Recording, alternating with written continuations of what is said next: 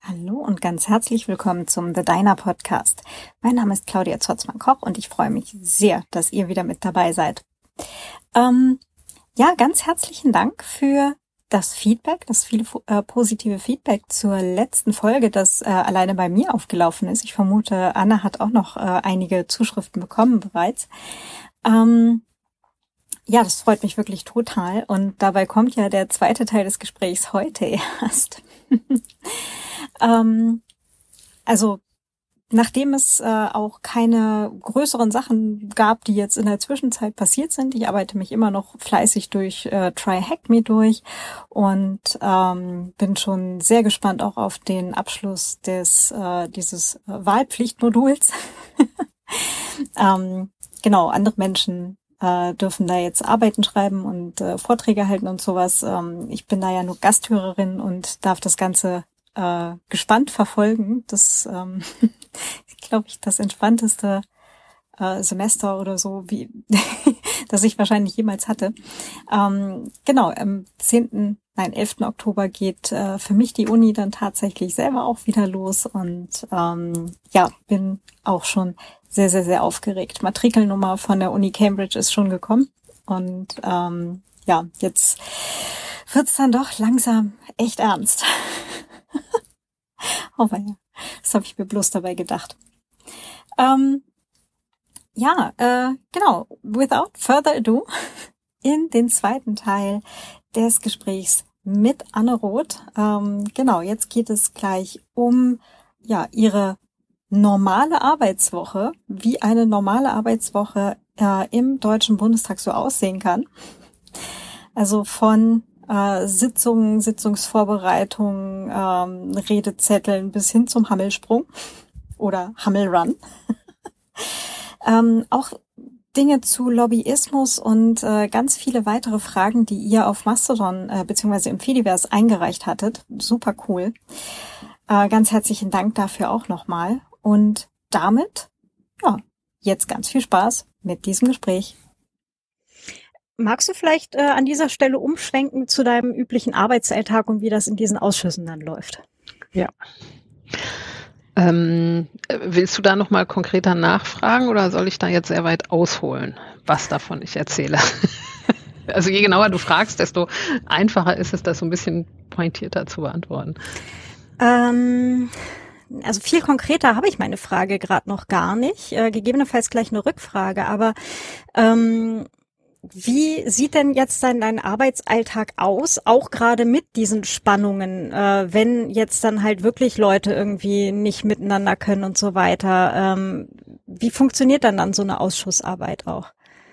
Ich kann ja mal, habe ich gerade gedacht, vielleicht einfach so eine normale Arbeitswoche beschreiben, wie die so abläuft. Und was die Spannungen angeht, kann ich sagen, das ist einfach, weil ich, meine Arbeit, die ist halt, bewegt sich in der AG Digitalpolitik der Linksfraktion und äh, rund um den Digitalausschuss und in dieser AG Digitales, da gibt es, äh, da sind diese inhaltlichen Differenzen nicht. Also da haben wir keine verschiedenen linken Flügel drinne sitzen, die miteinander sich streiten, sondern da sind sich alle grundsätzlich einig. Ähm, insofern habe ich diese Auseinandersetzung in meinem Alltag überhaupt nicht. So, wenn ich mir die nicht geben will und die nicht aktiv sozusagen aufsuche und irgendwo anders hingehe und mal mit Kollegen rede, was da so. Das ist einfach die Arbeit im Bundestag, die, da gibt es sozusagen zwei verschiedene ähm, Normalzustände. Das, der eine Normalzustand ist die sogenannte Sitzungswoche. Das ist äh, die Sitzungswoche heißt, da sind die Abgeordneten in Berlin, da finden Plenar- und Ausschusssitzungen statt ähm, und alles andere, ähm, was äh, den Bundestag so bewegt. Und dann gibt es die sogenannten Nicht-Sitzungswochen, dann sind die Abgeordneten alle weg, es gibt keine Sitzungen und wir machen sozusagen Vor- und Nachbereitung oder irgendwie Termine mit anderen Leuten oder so. Und diese Sitzungen, die sind aber nicht 9 to 5, sondern im Zweifelsfall auch länger.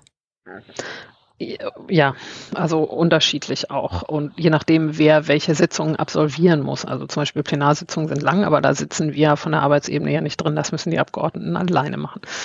Ähm, und die, die, die laufen aber, diese Sitzungswochen, die laufen und zwar auch parallel in allen Fraktionen sehr ähnlich ab, zwangsläufig, weil die ja bestimmte Berührungspunkte miteinander haben, die dann auch gleichzeitig stattfinden. Das heißt, am Montag in der Sitzungswoche reisen die Abgeordneten alle an. Wir sind sowieso schon da.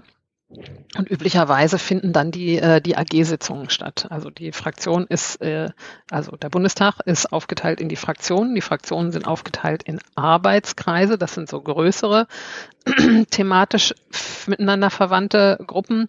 Und in, unterhalb von diesen Arbeitskreisen gibt es noch kleinere Arbeitsgruppen. Das sind üblicherweise die, die mit einem Ausschuss sich beschäftigen.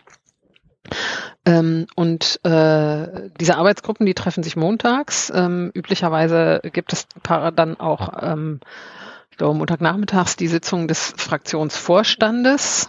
Und äh, da werden dann zum Beispiel Sachen besprochen, die in dieser Sitzungswoche anfallen. Also wenn es neue Anträge gibt aus der eigenen Fraktion, aber auch aus anderen Fraktionen, ähm, was wir von der Arbeitsebene äh, also alle auch vorher schon wissen. Das heißt, die sind bis dahin dann vorbereitet und angeguckt und bewertet ähm, und dann äh, entscheiden die Abgeordneten halt im Zweifelsfall, ob sie mit dieser Bewertung, die wir da vorbereitet haben, einverstanden sind. Das heißt, wir haben eine Arbeitsgruppensitzung AG Digitales. Wir wissen, im Ausschuss oder im Plenum gibt es einen Antrag zu, äh, keine Ahnung, äh, Gebäude-Energieeffizienzgesetz, nee, nicht Gebäude, das heißt Energieeffizienzgesetz. Ähm, was letzte Woche verabschiedet wurde, hat scheinbar mit Digitalpolitik gar nichts zu tun, außer dass es auch um Abwärme von Rechenzentren geht, also beziehungsweise um Energieverbrauch in Rechenzentren und was mit der Abwärme passiert. So ist nicht bei uns federführend, wird aber bei uns mitbehandelt. Das heißt, im Zweifel gucken wir da mal drauf und sagen, wir sind damit einverstanden, was der federführende, die federführende Arbeitsgruppe bei uns sagt, nämlich, dass das abgelehnt werden soll oder nicht, oder diskutieren das im Zweifelsfall oder überlegen, da gibt es einen Gesetzentwurf der Regierung und ist es nötig, dass die Linke dazu auch noch irgendeine Form von Antrag äh, macht oder da wird eine Rede dazu zu halten sein und dann sagen die Abgeordneten, das und das habe ich noch nicht ganz verstanden, kannst du mir das noch erklären oder irgendwie so. Also so eine Sachen werden in dieser Arbeitsgruppe besprochen. Und ähm, dann gibt es am Dienstag Vormittag die sogenannte AK, also die Arbeitskreissitzung. Das ist dann der etwas größere Zusammenschluss, wo bei uns die AG Digitalpolitik und Innen und verschiedene andere ähm, alle zusammensitzen. Das ist ähm, ähm, genau, jetzt erstmal nicht so richtig schlüssig, warum es diese beiden Ebenen braucht. Äh, das erkläre ich jetzt auch nicht, aber das hat damit zu tun, sozusagen, wie viel Politik man am Stück so verarbeitet kriegt. So, das ist dann gewissermaßen das nächste Level. Auch da ähm, werden dann zum Beispiel, weiß ich nicht, wenn äh, es Anträge gibt, äh, die die Fraktion einbringen will in den Bundestag, die erstmal dort durchdiskutiert. Und dann gehen sie in die Fraktionssitzung der Fraktion, die findet dann Dienstagnachmittag statt. Ähm, und da sind dann schon so viele verschiedene Themen dran, dass man also eigentlich keine Zeit ist, Sachen ausführlich zu diskutieren. Es ist also notwendig, dass die FachpolitikerInnen und die Facharbeitsgruppen einfach vorher sich mit diesen Sachen beschäftigen und dazu eine Meinung entwickelt haben und dazu dann eben auch aufschreiben, warum die so und so ausfällt und warum bestimmte Sachen gut oder schlecht sind. Und äh, weil aber der die Fraktion als Ganzes sich dann letztlich irgendwie verhalten muss und soll und will, zu Gesetzentwürfen oder Anträgen oder so, ähm, ist halt nötig, dass das dafür dann gut vorbereitet vorliegt, damit die dann gemeinsam irgendwie möglicherweise feststellen, da ist was strittig. Weil die Abgeordneten aus dem Bereich Wirtschaft dazu eine andere Meinung haben als die Abgeordneten aus dem Bereich Innenpolitik zum Beispiel. Das stößt dann da aufeinander. Üblicherweise sind diese strittigen Punkte vorher schon mal signalisiert worden, damit wir auf der Arbeitsebene so gut wie möglich dafür sorgen können, dass das ähm, klar ist, worum es da geht und was das Problem ist und wie das vielleicht gelöst werden könnte oder auch, ob das dann in dieser Fraktionssitzung geklärt werden kann oder ob das in dieser Fraktionssitzung geklärt werden muss, weil die Ampel dieses Gesetz in dieser Sitzungswoche verabschieden will oder so. Also, ne, das ist ähm, Dazu sind diese verschiedenen Ebenen notwendig. Dienstagnachmittags findet also diese Fraktionssitzung statt. Ähm, da sind wir in der Regel nicht dabei. Also wir könnten da mit dabei sein. Und wir wollten uns das anhören, wie die Auseinandersetzungen zwischen den Abgeordneten oder eben auch den unterschiedlichen Bereichen gegebenenfalls aussehen. Und tatsächlich, was wir aber zu tun haben in dieser Zeit, ist die Ausschüsse vorbereiten. Ähm, am Mittwoch finden die Ausschusssitzungen aller Bundestagsausschüsse statt, teilweise vormittags, teilweise nachmittags.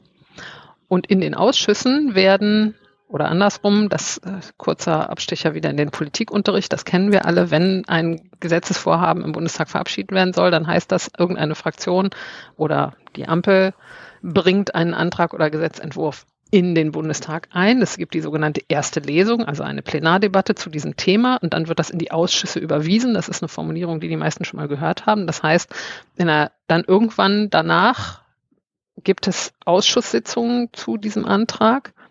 Ähm, verantwortlich ist der federführende Ausschuss. Das entscheidet der Bundestag, wo die Federführung liegen soll. Ähm, und äh, dann gibt es die sogenannten mitberatenden Ausschüsse und die alle stimmen darüber ab oder diskutieren über das Thema.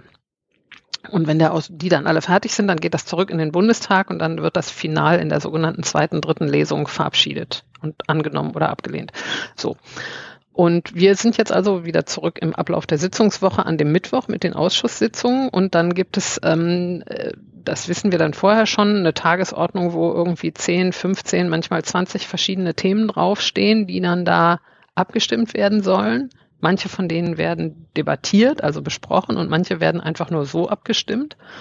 Das wird vorher äh, festgelegt, über welche diskutiert wird und über welche nicht. Das wissen wir in der Regel vorher.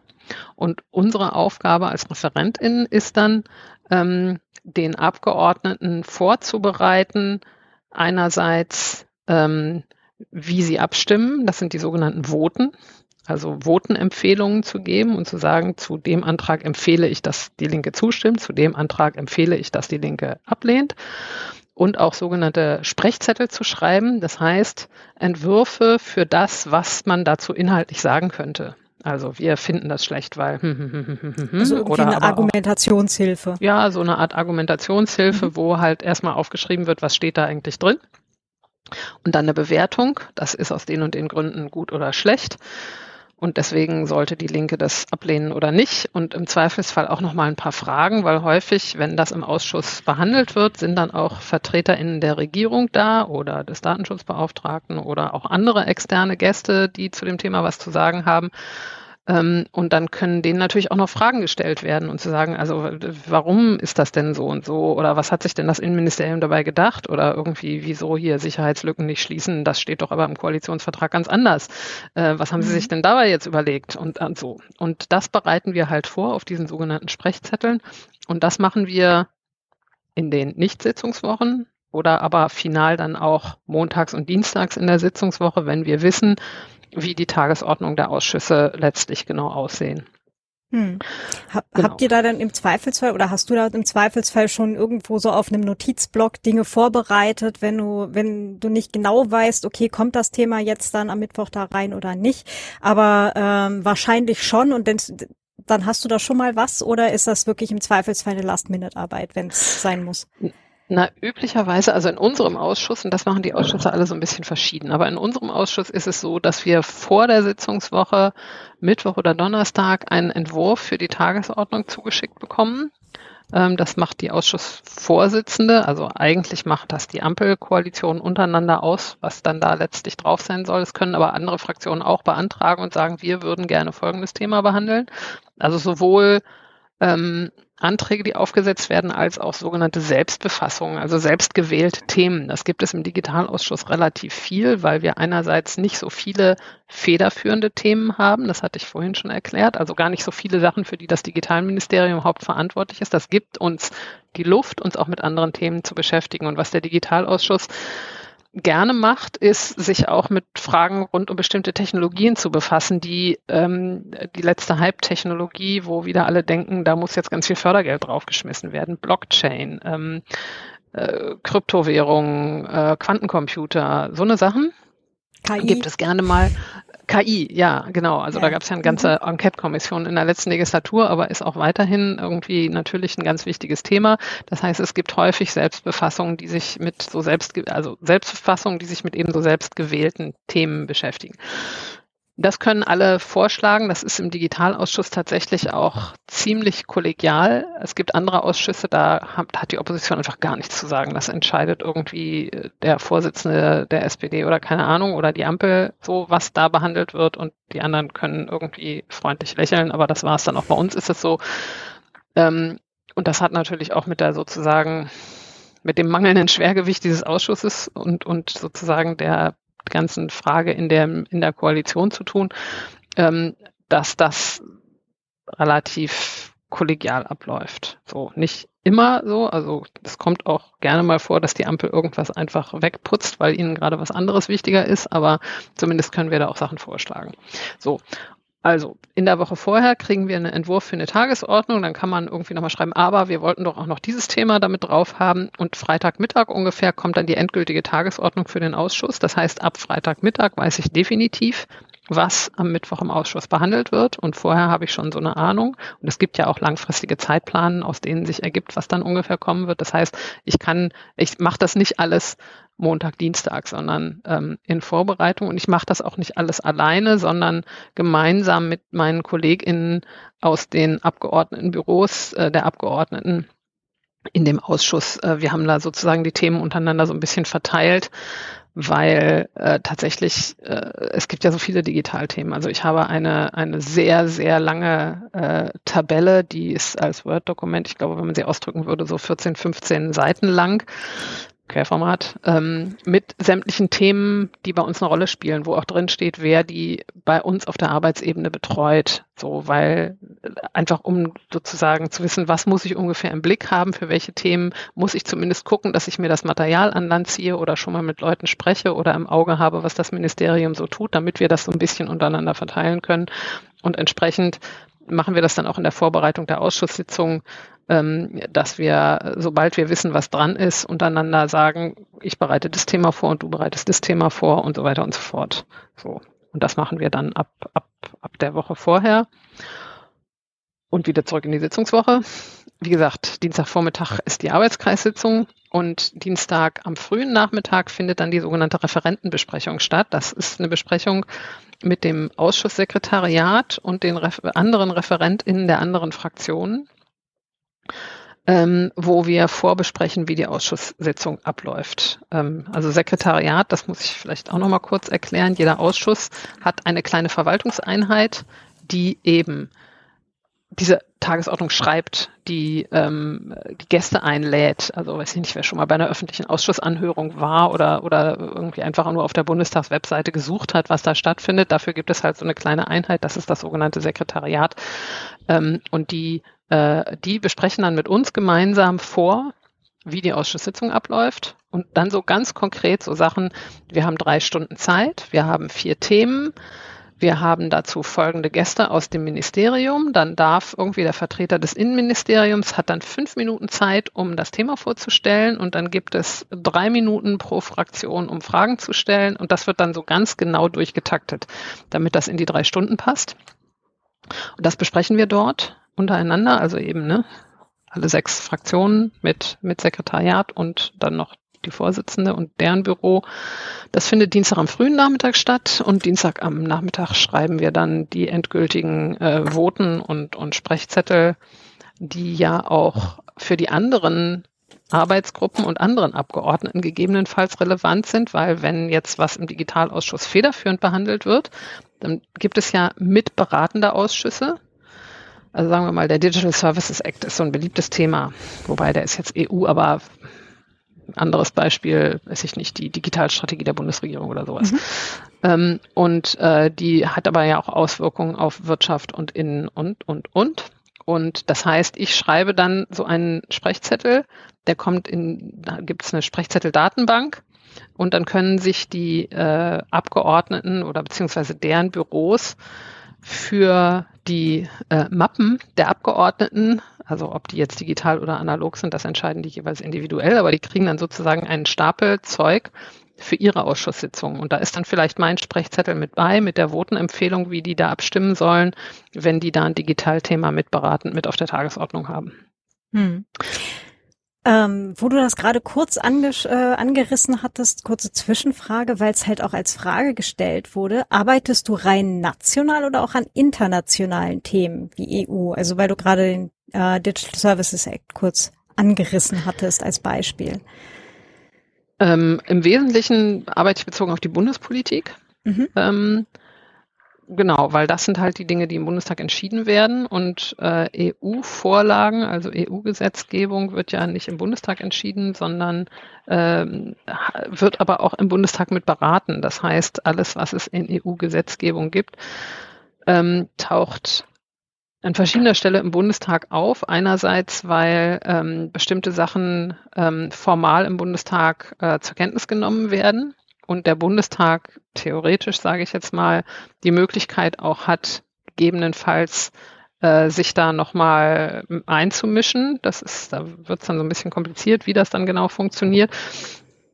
Ähm, und äh, die andere Ebene ist, ähm, dass es ja im Rat der EU die nationalen Regierungen auch sich miteinander darüber verständigen. Also wenn das EU-Parlament oder die Kommission irgendwas vorschlagen, dann muss das hinterher, muss der Rat der Länder, also der Mitgliedstaaten zustimmen und verhandelt auch. Das sind die sogenannten Trilogverhandlungen, die vielleicht hier und da auch schon mal vorbeigekommen sind. Und ähm, das wiederum spielt dann im Bundestag schon auch eine Rolle, wenn, weil wir dann also relativ, also ich will jetzt sagen wahnsinnig viel unserer Zeit, aber ein Teil unserer Zeit sich eben damit beschäftigt, zu gucken, welche Position nimmt denn die Bundesregierung ein? Also mhm. ist die jetzt für die Chatkontrolle oder ist sie dagegen? Also da erinnern sich vielleicht manche, das hat mhm. in letzter Zeit eine große Rolle gespielt, wie die Ampel sich da verhält. Ähm, und das ist natürlich dann gerade auch aus der Opposition, äh, unsere, also die Ampelfraktionen machen das auch untereinander offensichtlich sehr kontrovers, aber jedenfalls auch die Rolle der Opposition, die Bundesregierung dazu aufzufordern, zum Beispiel sich in den Trilogverhandlungen gegen die Chatkontrolle auszusprechen. Oder mhm. wir haben es jetzt gerade bei den digitalen Identitäten, da gibt es auch wilde Verhandlungen, ähm, gibt es einen sogenannten Unified Personal Identifier, also eine einheitliche Nummer für alle, für diese digitalen Identitäten. Ich habe gehört, Österreich ähm, hat da auch eine schwierige Situation, aber jedenfalls witzigerweise haben wir im Moment gerade ähm, das bezogen auf die deutsche Gesetzgebung, also nationale Gesetzgebung zu digitalen Identitäten, wo scheinbar, auch alles noch nicht fertig, ähm, aber jetzt gerade sich für die Steuer-ID entschieden wurde, also sozusagen für eine einheitliche Nummer oder vielleicht auch wieder nicht, das wackelt gerade so ein bisschen. Ähm, und dasselbe haben wir auch auf der EU-Ebene, wo die Bundesregierung im Moment gerade jedenfalls so tut, als wäre sie gegen die einheitliche Nummer sehr engagiert. Und ähm, zurück zu der Frage, beschäftigen wir uns damit? Ja, wir beschäftigen uns damit, weil wir kontrollieren, was die Bundesregierung auf der EU-Ebene in den Trilogverhandlungen tut und eben umgekehrt auch in dem Moment, wo bestimmte Gesetzgebungen der EU in eine nationale Gesetzgebung übersetzt werden müssen, da sind wir beim Digital Services Act, ähm, damit dann auch wieder zu tun haben. Und um das gut machen zu können, verfolgen wir natürlich auch, was auf der EU-Ebene los ist. Gleichzeitig haben wir aber nicht die Kapazitäten, das im Detail zu durchdringen, weil das ist EU-Politik ist echt nochmal so ein ganz eigenes Ding. Dafür gibt es eigene Leute ähm, und es ist nicht unkompliziert. Das ist bestimmt auch allen klar. Das heißt, da haben wir nicht die Kapazität, das wirklich gründlich zu machen. Wir haben aber, und das ist ähm, auf jeden Fall eine große Hilfe, es gibt eine große Datenbank, ähm, auf die wir Zugriff haben, wo sämtliche EU-Vorlagen, also gesamte Gesetzgebungsprozesse dargestellt sind und wo wir gucken können, an welchem Stand befindet sich das gerade, ähm, was passiert da als nächstes, aber auch, weiß ich nicht, Konferenzen, die die untereinander haben. Also es gibt ja genauso wie es ähm, alle halbe Jahr die Präsidentschaft äh, wechselt, im, Im Rat der EU äh, gibt es ja auch diese Fachministerkonferenzen, die alle halbe Jahr stattfinden, die Innenminister und die Digitalminister und so weiter und so fort. Und äh, dazu gibt es dann auch Berichte an die nationalen Parlamente, die können wir dann einsehen, damit wir sehen können, was die da jeweils gemacht haben. Einerseits sehr, sehr hilfreich, andererseits ist, glaube ich, die wichtigste Qualifikation, die ich habe, ist priorisieren können, weil das alles total viel ist und wenn du dich für dein Thema wirklich interessierst, dann kannst du dich da drin komplett verlieren. So, dann kommst du da 24 mhm. Stunden lang nicht wieder raus, weil du halt so viel lesen kannst, weil wir können ja so viel uns da auch angucken und mit so vielen Sachen uns da auch beschäftigen. Mhm. Ähm, genau, und da können wir aber zum Beispiel auch lesen, was äh, die sogenannten Drahtberichte sind, die äh, die Vertreter der Bundesregierung in der, auf der EU-Ebene schreiben über die Verhandlungen, die sie da führen, die sie dann zurückschicken. Da ist, und das können wir dann auch einsehen zum Beispiel. Hm. Und ähm, jetzt ganz konkret, wir waren jetzt gerade bei der Sitzungswoche Mittwochs. Ja.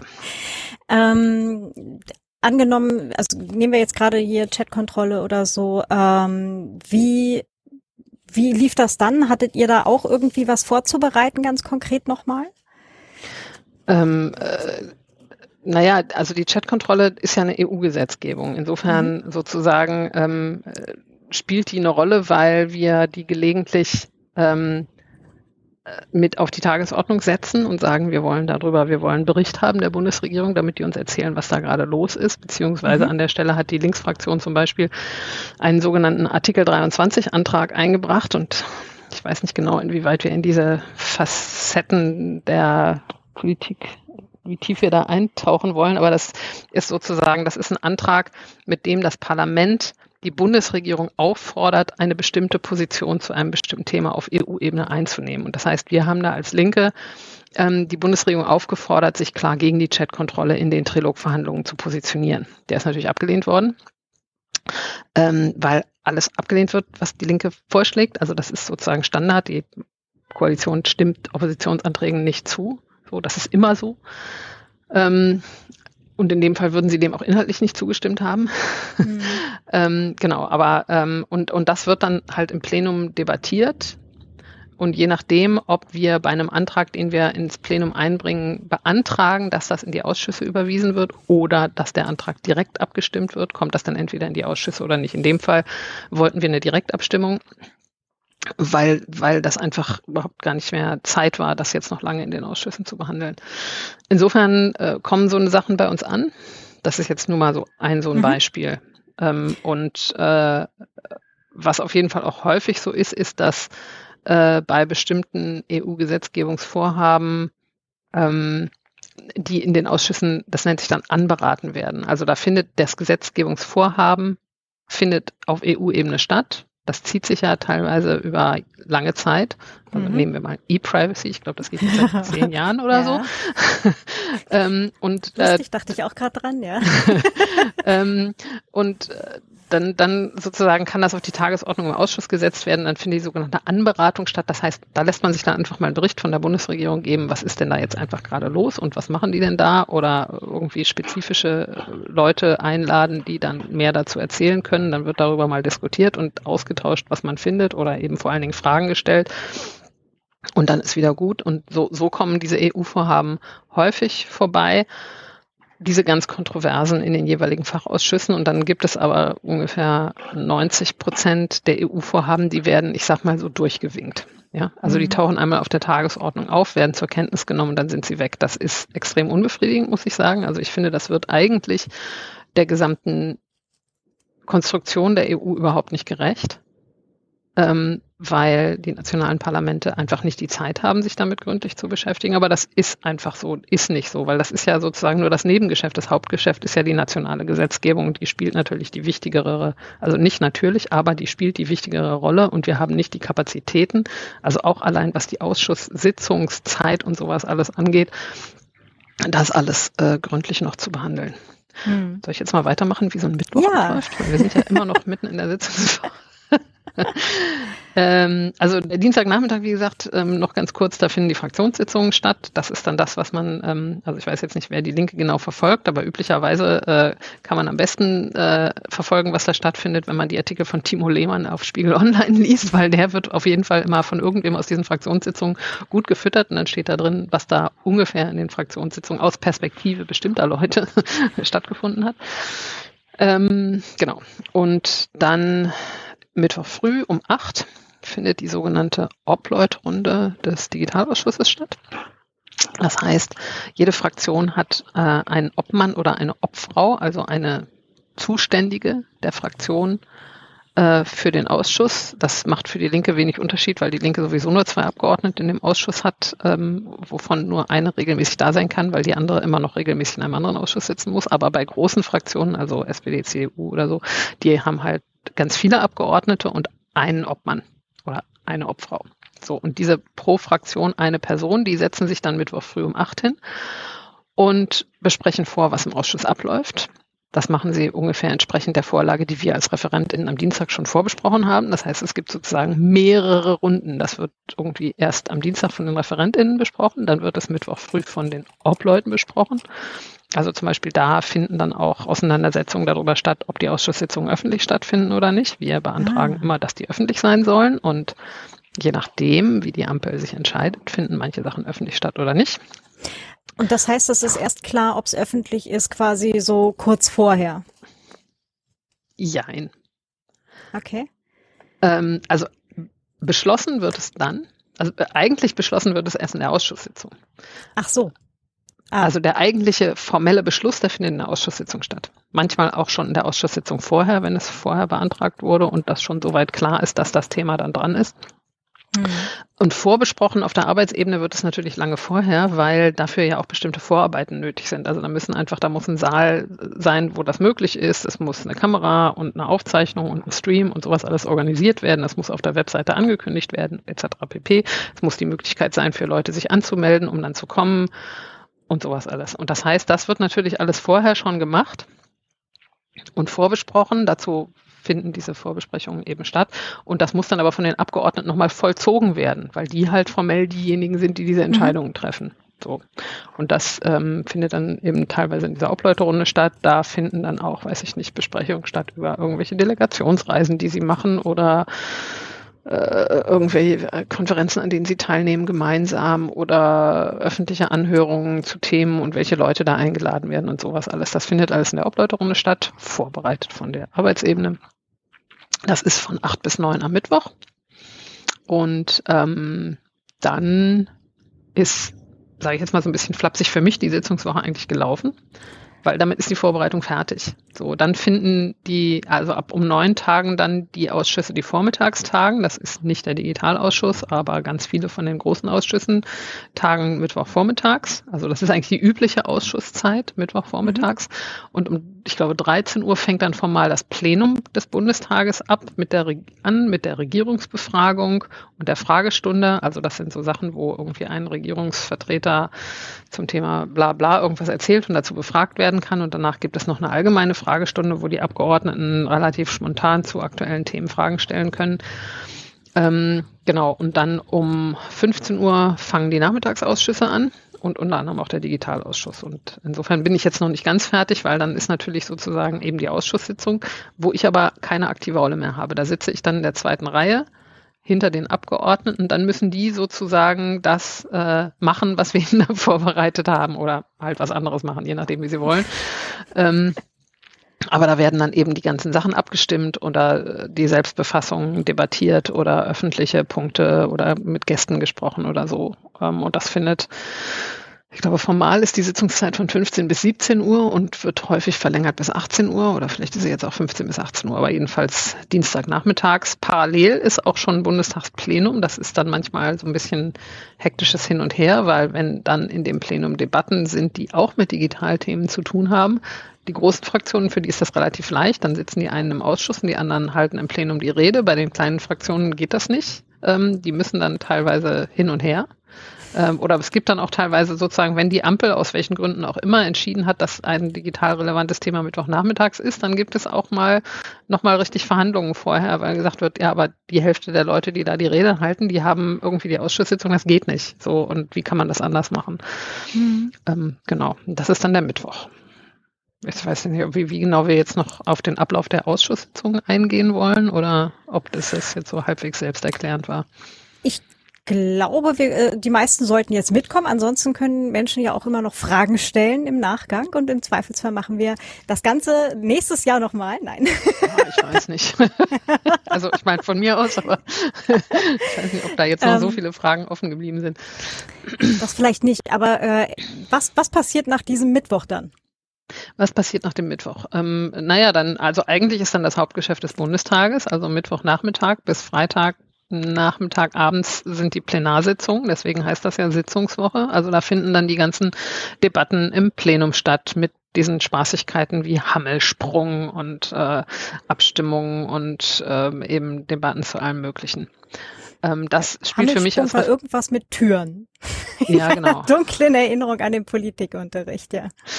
Genau, äh, Hammelsprung ist eine Form der, der Abstimmung, wo, wenn nicht ganz klar ist, dass die Mehrheit, äh, die Regierungsmehrheit tatsächlich real mehr Leute im Plenum sitzen hat, was schon mal vorkommen kann, dann kann die Opposition, also kann theoretisch jeder, aber macht nur die Opposition halt beantragen, dass durchgezählt wird, weil wenn die nicht genug sind, dann kann man ja ihre Anträge mit Mehrheit ablehnen.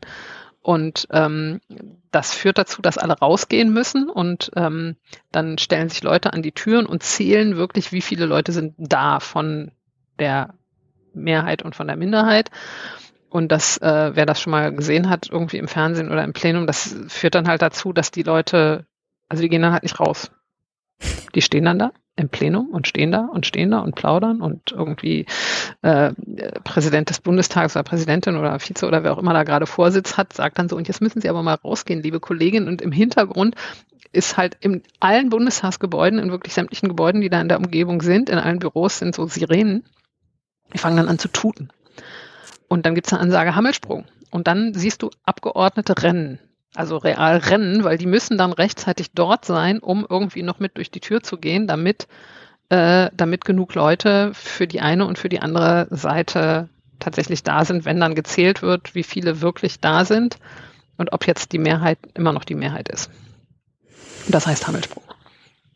Eigentlich ist es ja dann eher ein Hammel-Run, aber ja, das ist also, das ist dann so der Moment, wo, also ich meine, Gehässigkeit ist jetzt ein Gefühl, dass man einfach versuchen sollte, nicht besonders auszuleben, aber wo du halt Leute so wie, also wie ich, ich stehe jetzt nicht so auf dem Gang rum, aber jedenfalls sieht man dann hier und da irgendwo Leute stehen, die gar nicht mehr so viel zu tun haben, weil sozusagen das Hauptgeschäft mit dem Mittwoch erledigt ist und dann stehst du da im Flur und unterhältst dich mit Kollegen und plötzlich pfuh, rennt irgendwer vorbei und denkst so, hm, naja, sportlich.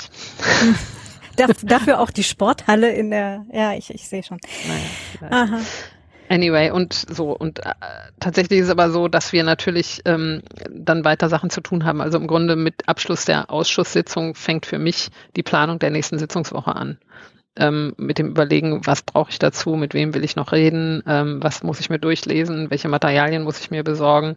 Wir haben dann auch eine Nachbesprechung äh, donnerstags üblicherweise untereinander, einfach um untereinander auch auszutauschen, was ist eigentlich in den anderen Ausschüssen so los gewesen und irgendwelche Besonderheiten, irgendwelche Eigenartigkeiten, irgendwelche Sachen so verfahrenstechnisch die merkwürdig waren, die sozusagen quer durch die Ausschüsse stattfinden und was irgendwie, was machen die da schon wieder oder was äh, sozusagen an Veränderungen taucht da plötzlich auf, wo wir irgendwie, wo es Sinn macht, sich darüber zu unterhalten, was da dahinter stecken könnte und so. Hm. Genau. Wir hatten eine Frage, äh, auf die du auch ein, ein LOL geantwortet hattest. Ich möchte sie jetzt trotzdem gerne hier kurz reinnehmen. Äh, nenne drei Positionen von dir, die du aufgrund von Weisungsrecht im Arbeitnehmerverhältnis aus einem Papier rausstreichen musstest, weil sie nicht parteikonform waren. ja, genau, da habe ich, also da gibt's nicht. Ähm, deswegen musste ich da lachen bei der Frage. Das ist, ähm, ähm, also gibt es tatsächlich nicht. Äh, in dieser Formulierung gibt es das so nicht. Was es schon gibt, ist, dass ich Sachen vorschlage, die äh, innerhalb des vorhandenen hierarchischen Verhältnisses dann geändert werden, weil die Abgeordneten das so nicht haben wollen. Was es einfach nicht gibt, ist, dass das, also ich weiß nicht mehr genau, wie die Formulierung ist, aber irgendwie nicht mit der Parteilinie konform oder so. Das, also das hatte ich jetzt nicht. Ich wüsste jetzt auch im Moment nichts, was in der Parteilinie oder im Parteiprogramm oder so, so wäre, dass ich sagen würde, das äh, widerspricht komplett dem, was ich so finde. Also in meinem Arbeitsbereich, ja, in, im Bereich der Digitalpolitik. Ähm, da habe ich inhaltlich jetzt nicht so eine Differenzen. Hm. Ähm, was es schon gibt, ist, dass, äh, also was wir, was wir also sozusagen auch machen, neben Ausschuss vorbereiten, ist ja auch äh, parlamentarische Initiativen vorbereiten, also kleine Anfragen, Anträge schreiben. Also die Entwürfe dafür, das schreiben ja nicht die Abgeordneten alles alleine, sondern das wird in der Regel von der Arbeitsebene vorbereitet. Teilweise aus Eigeninitiative, weil wir finden, also oder ich persönlich sage, ich finde, wir sollten zu dem Thema mal was machen. Das wird dann auch in der AG besprochen und ähm, sozusagen also macht wenig Sinn, da was aufzuschreiben, wenn ich nicht weiß, dass die Abgeordneten grundsätzlich damit einverstanden sind, dass das stattfindet. Ähm, und dann schreibe ich halt einen Entwurf und ähm, ich weiß nicht, wer schon mal vom Struckschen Gesetz gehört hat. Ähm, das Strucksche Gesetz besagt irgendwie nichts, was in den Bundestag reinkommt, verlässt, also oder äh, verlässt es so, wie es reingekommen ist, so sinngemäß. Ähm, und das bezieht sich auf den gesamten parlamentarischen Prozess und das hat man aber gewissermaßen auch schon auf der Ebene vorher. Das heißt, wenn ich irgendeinen Entwurf schreibe für irgendwas, dann gibt es so viele Runden von Leuten, die da mit drüber nachdenken, bis das dann ein formell ein Antrag der Linksfraktion ist oder so, dass das sich bis dahin, also das kennen glaube ich alle, wenn du irgendwas schreibst und jedes, jede Runde von Leuten, die da drauf gucken, dann sieht es hinterher anders aus. Und das ist in so einer Fraktion natürlich genauso. Das heißt, da gibt es die Arbeitsgruppe, da gibt es die anderen Abgeordneten in der Arbeitsgruppe, die KollegInnen in der Arbeitsgruppe, dann gibt es andere Arbeitsgruppen, die damit zu tun haben, weil, weiß ich nicht, ich irgendwas zu digitaler Barrierefreiheit mache und dann gibt es aber irgendwie die Arbeitsgruppe, die an sich mit Barrierefreiheit und Inklusion beschäftigt ist oder keine Ahnung. So viele, viele Leute, die mit dem Thema auch zu tun haben. Das ist unsere Arbeitsgruppe, eine andere Arbeitsgruppe äh, der gesamte Arbeitskreis debattiert dann über so eine Sachen und zum Schluss die ganze Fraktion und ähm, ändert sich alles zigmal. Und das ist mir tatsächlich auch schon verschiedentlich passiert, dass ich gesagt habe, ich finde, und die Position sollte so und so sein und dann haben Abgeordnete anders entschieden. Und das ist strikt hierarchisch, auf jeden Fall sozusagen. Ähm, ich äh, diskutiere das dann mit denen, also durchaus auch irgendwie häufiger gerne mal, wenn alle Beteiligten die Nerven dazu haben. Aber das wird nicht im Konsens entschieden, sondern das wird hierarchisch von oben entschieden. Hm. Okay. Ähm, eine Frage haben wir gerade noch äh, oder haben wir reinbekommen. Hast du bei deiner Arbeit etwas mit der Frage nach einer Veränderung des Lehrberufs zu tun? Also mit äh, Blick auf Netzpolitik und SchülerInnen, die ja, ähm, ja, das, äh, also mündig werden sollen oder wollen. Ähm, genau. Und was brauchen da zunächst die Lehrkräfte aus deiner Sicht? Und wie kommt man dahin? Relativ wenig, weil das ist Bildungspolitik so. Das ist die AG, die mit Bildungspolitik beschäftigt ist und findet im Bildungsausschuss statt. Ich weiß zum Beispiel schlichtweg nicht, wer eigentlich für Lehrerausbildung in Deutschland, also weil ganz viel, was mit Bildung zu tun hat, ist Länderebene. Da ist der Bundestag nicht zuständig, sondern die Bundesländer. Und also das ist bei, im Bereich Bildungspolitik ganz viel so. Und ich könnte mir vorstellen, dass auch Lehrerausbildung eher Ländersache ist. Das weiß ich aber tatsächlich nicht. Ich glaube, da kommt dann ja noch die Sache mit der Kultusministerkonferenz und wie die sich, also ich weiß gar nicht, ob es sowas wie länderübergreifende Lehrpläne gibt. Ich glaube nicht. Das ist also sozusagen formal überhaupt nicht Bundestagsebene und dezidiert jedenfalls nicht Digitalausschussebene. Deswegen ähm, habe ich damit natürlich, also das Thema kommt ab und zu an mir vorbei. Ich habe da definitiv auch sehr viel Meinung zu, alleine weil ich zwei Kinder habe, die äh, also seit sehr langer Zeit das deutsche Bildungssystem genießen oder genossen haben, glücklicherweise fast fertig. Ähm, aber äh, was meine Arbeit angeht, ähm, habe ich da nicht so viel mit zu tun. Äh, tatsächlich gleichzeitig ist es aber natürlich auch so, dass ich ähm, auch gefragt werde, ähm, jetzt eher außerhalb meiner, meiner formalen Arbeitszeit ähm, um Meinung, wenn die Linke als Partei äh, bestimmte Positionen entwickelt. Also das machen die nicht immer, weil die haben ihren eigenen Apparat, der irgendwie sowas wie Wahlprogramme macht und sowas alles. Aber da kommt es natürlich auch vor, dass Leute mich mal kontaktieren und sagen, irgendwie Thema XY und was meinst du denn? Und, und ich meine, man trifft sich auch einfach so. Ne? Also da finden dann so eine Gespräche auch statt. Aber über konkret digitale Bildung ähm, gar nicht so viel. Ich glaube, das hat auch damit zu tun, also wir haben eine AG-Bildung in der Fraktion, die sind einfach an, in sich schon auch eine Reihe von Leuten, die da auch Meinung zu haben. Teilweise, also ich meine, das ist irgendwie bekanntlich ein total kontroverses Thema, äh, äh, auch außerhalb sozusagen der Linken, wie viel Digitales brauchen Schulen. Ähm, also da gibt es ja auch sehr viel Widerstand aus Reihen des pädagogischen Personals leider ähm, und, und entsprechend sozusagen auch sehr unterschiedliche Haltung zu dem Thema und äh, deswegen kommen die da gut ohne mich zurecht und deswegen begegnet mir das nicht so viel.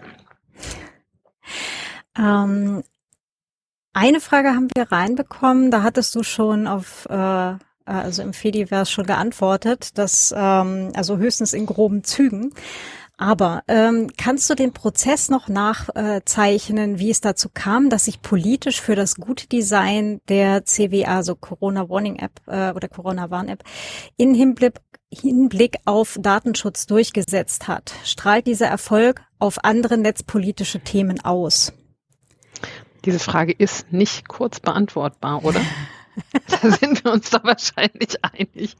Also ich weiß, dass ich äh. damals viele, viele Stunden lang diverse Podcasts und Nachrichtensendungen und äh, Auseinandersetzungen von Menschen verfolgt habe, die sich jetzt halt auch auf technischer Ebene gut auskennen.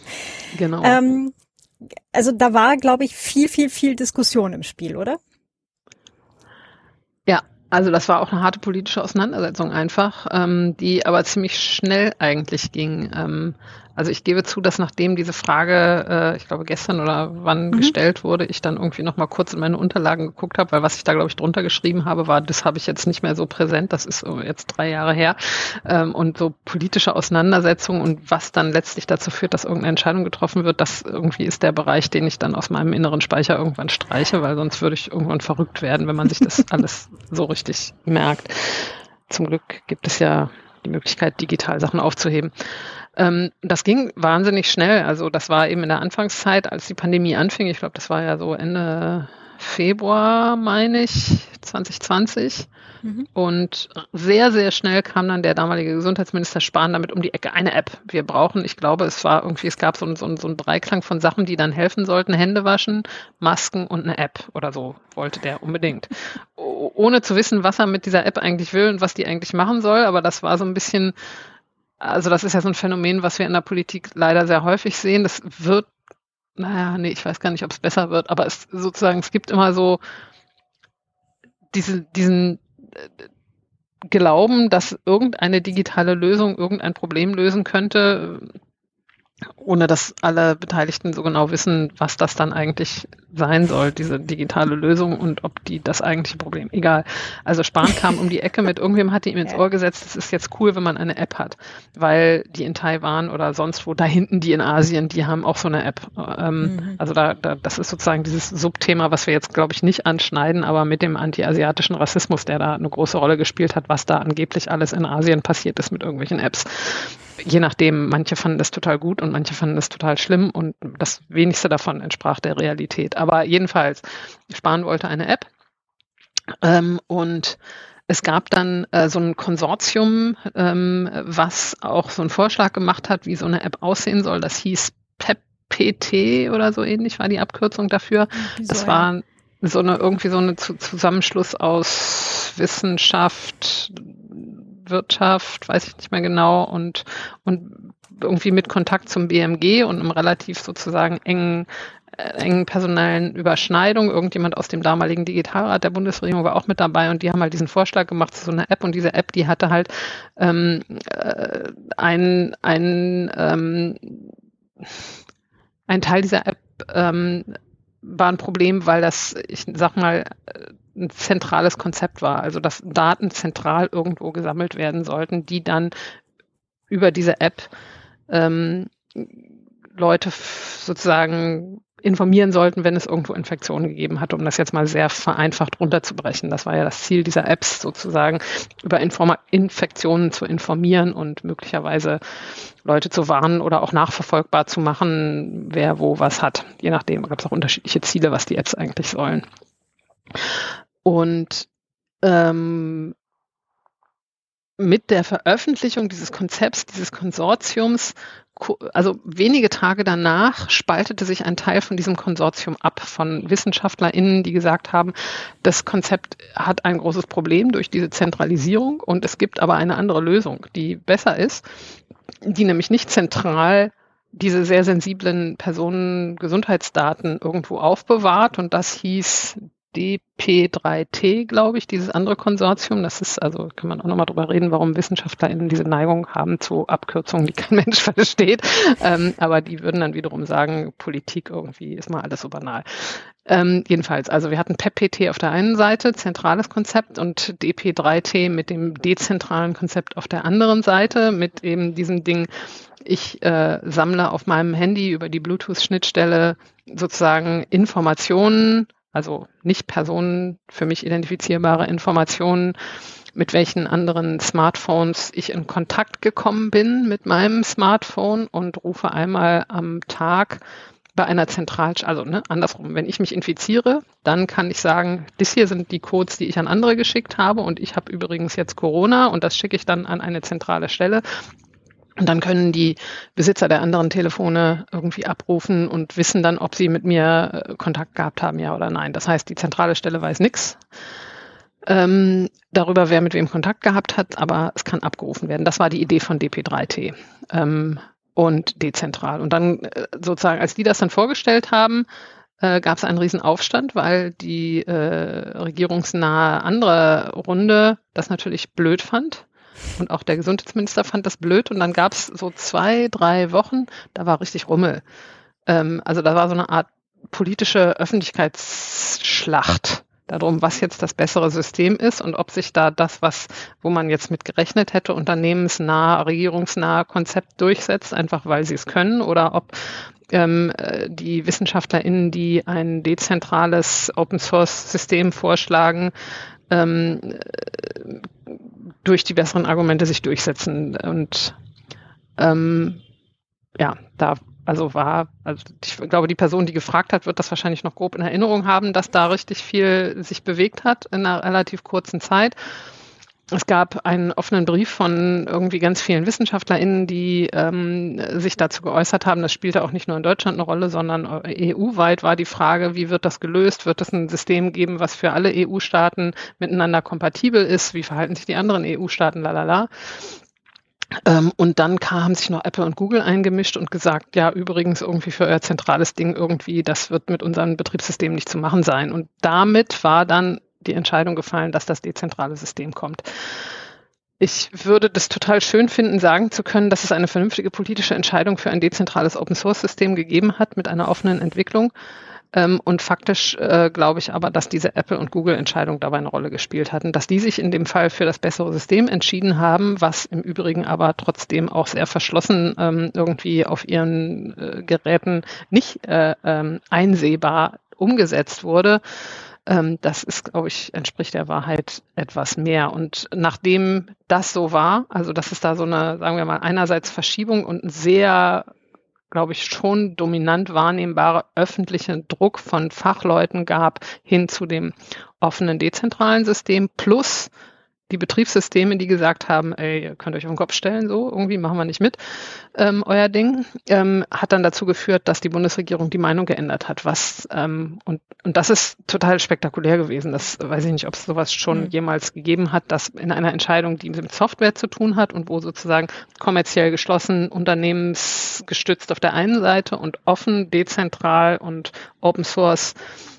für alle zum Mitmachen ähm, und Privatsphäre freundlich und nischt mit Unternehmen auf der anderen Seite, dass die Bundesregierung, die sich schon auf einer Seite positioniert hat, dann eine 180-Grad-Wende macht und sagt, ach nee, wir nehmen dieses Open-Source-Ding. Das war, das war natürlich total irre. Ähm, ein riesiger Erfolg, würde ich sagen, schon auch für mhm. Netz-Community, die ja viel investiert hat, um dafür zu sorgen, dass diese bessere Lösung sich durchsetzt. Also ich finde, dass hätten wir uns noch sehr viel mehr an die Brust heften können. Also wir jetzt, wenn ich sage wir Netz-Community und jetzt nicht wir linke mhm. Fraktion oder so. Ähm, genau, und und, und dass das dann eben ein offenes Konzept war, was, also der Haken dabei war natürlich, dass die Bundesregierung sich dann entschieden hat, ja, offen, aber das wird von der Telekom und SAP umgesetzt. So, das war dann, also da, so, so weit hat es dann nicht gereicht, ähm, mhm. dass das jetzt in 100 Prozent schön stattgefunden hat, aber eben als, als Open Source Projekt, äh, was sozusagen ähm, offen entwickelt wurde und wo es möglich war, ähm, Vorschläge zu machen und äh, tatsächlich auch äh, sozusagen, also jetzt nicht mitzuentwickeln, aber zumindestens ähm, ähm, Vorschläge zu machen, wie die Entwicklung verbessert werden könnte. Und da gab es ja auch sehr, sehr schöne Berichte von den Leuten, die dann an dem Projekt gearbeitet haben, dass alleine diese offene Entwicklungskultur auch bei SAP selber teilweise zu einem Umdenken geführt hat, dass das den Leuten total viel Spaß gemacht hat, endlich mal also sozusagen so äh, äh, hierarchiefreier und, und im Gespräch miteinander Sachen zu entwickeln und nicht einfach nur auf Anweisung. Ähm, das ähm, war, glaube ich, ein, ein totales Erfolgsprojekt und Leider ist es aber auch, und das jetzt wieder zurückzukommen auf die Frage, hat es da sowas dann nochmal gegeben? Ich, also weiß ich nicht. Es ist jetzt nicht so, dass das dann als Muster für alle weiteren Softwareprojekte äh, äh, im, sagen wir mal, Geschäftsbereich der Bundesregierung was, also diese Software war ja dann eben auch eine selbst entwickelte und nicht einfach irgendeine Beraterklitsche verkauft, irgendeine Luca-App, ähm, oh äh, für viel Geld, die dann quasi ja. noch für jahresweise gemietet wird oder so. Also das war dann das Gegenbeispiel für, also da ist das Pendel dann echt volle Kanne in die andere Richtung ausgeschlagen und äh, ich kenne jedenfalls keine weiteren Beispiele von so einer offenen Entwicklung, die auch selbst verantwortet wird mit öffentlichen Geldern, ne? Public Money, Public Code.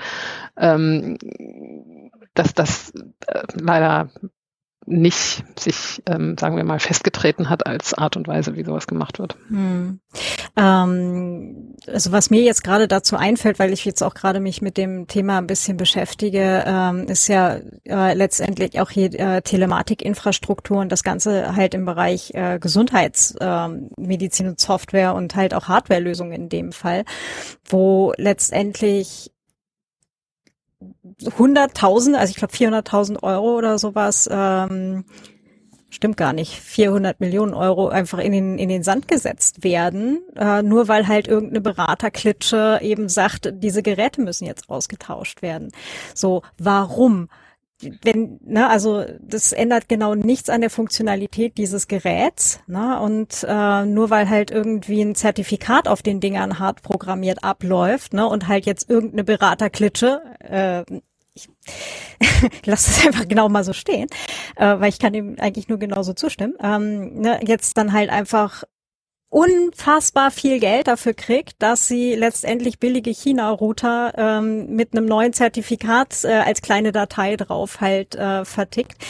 Wie kann sowas denn bitte sein? Also vor allem, wenn wir eigentlich gerade so ein Leuchtturmprojekt wie die Corona-Warn-App äh, eigentlich halt dagegen einfach auch stehen haben, wo dann letztendlich sogar sogar ein Betrieb wie SAP sagt oder die Leute dort halt sagen, hey, das andere Konzept ist eigentlich auch von der Arbeit her viel besser, als wenn man eben auch vielleicht als Angestellter oder Angestellter von so einem Betrieb dann halt das Gefühl hat, scheiße, wir zocken hier jetzt gerade irgendwie die Bundesregierung ab. Hm.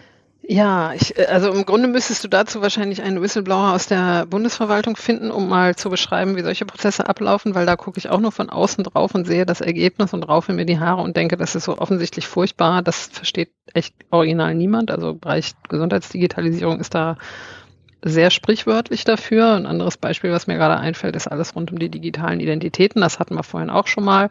Ähm, es gibt ein E-Perso, es gibt was, was man wunderbar benutzen kann und dann kommt irgendwie ein anderes Ministerium mit irgendwelchen Wallets um die Ecke und irgendwie entwickelt Sachen, die man nicht haben will und das ist aber auch nicht aus der Welt zu kriegen.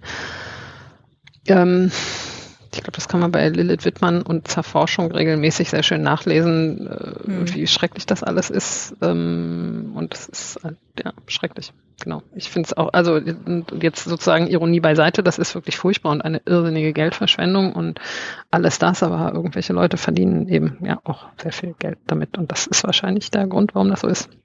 Mhm. Und die Option halt zu lobbyieren für sowas dann halt auch. Ja, genau. Hm. Also das ist. Äh, wie, wie viel Lobbyismus passiert denn so tatsächlich? Jetzt müssen wir erstmal darüber sprechen, was, was die Vokabel Lobbyismus bedeutet.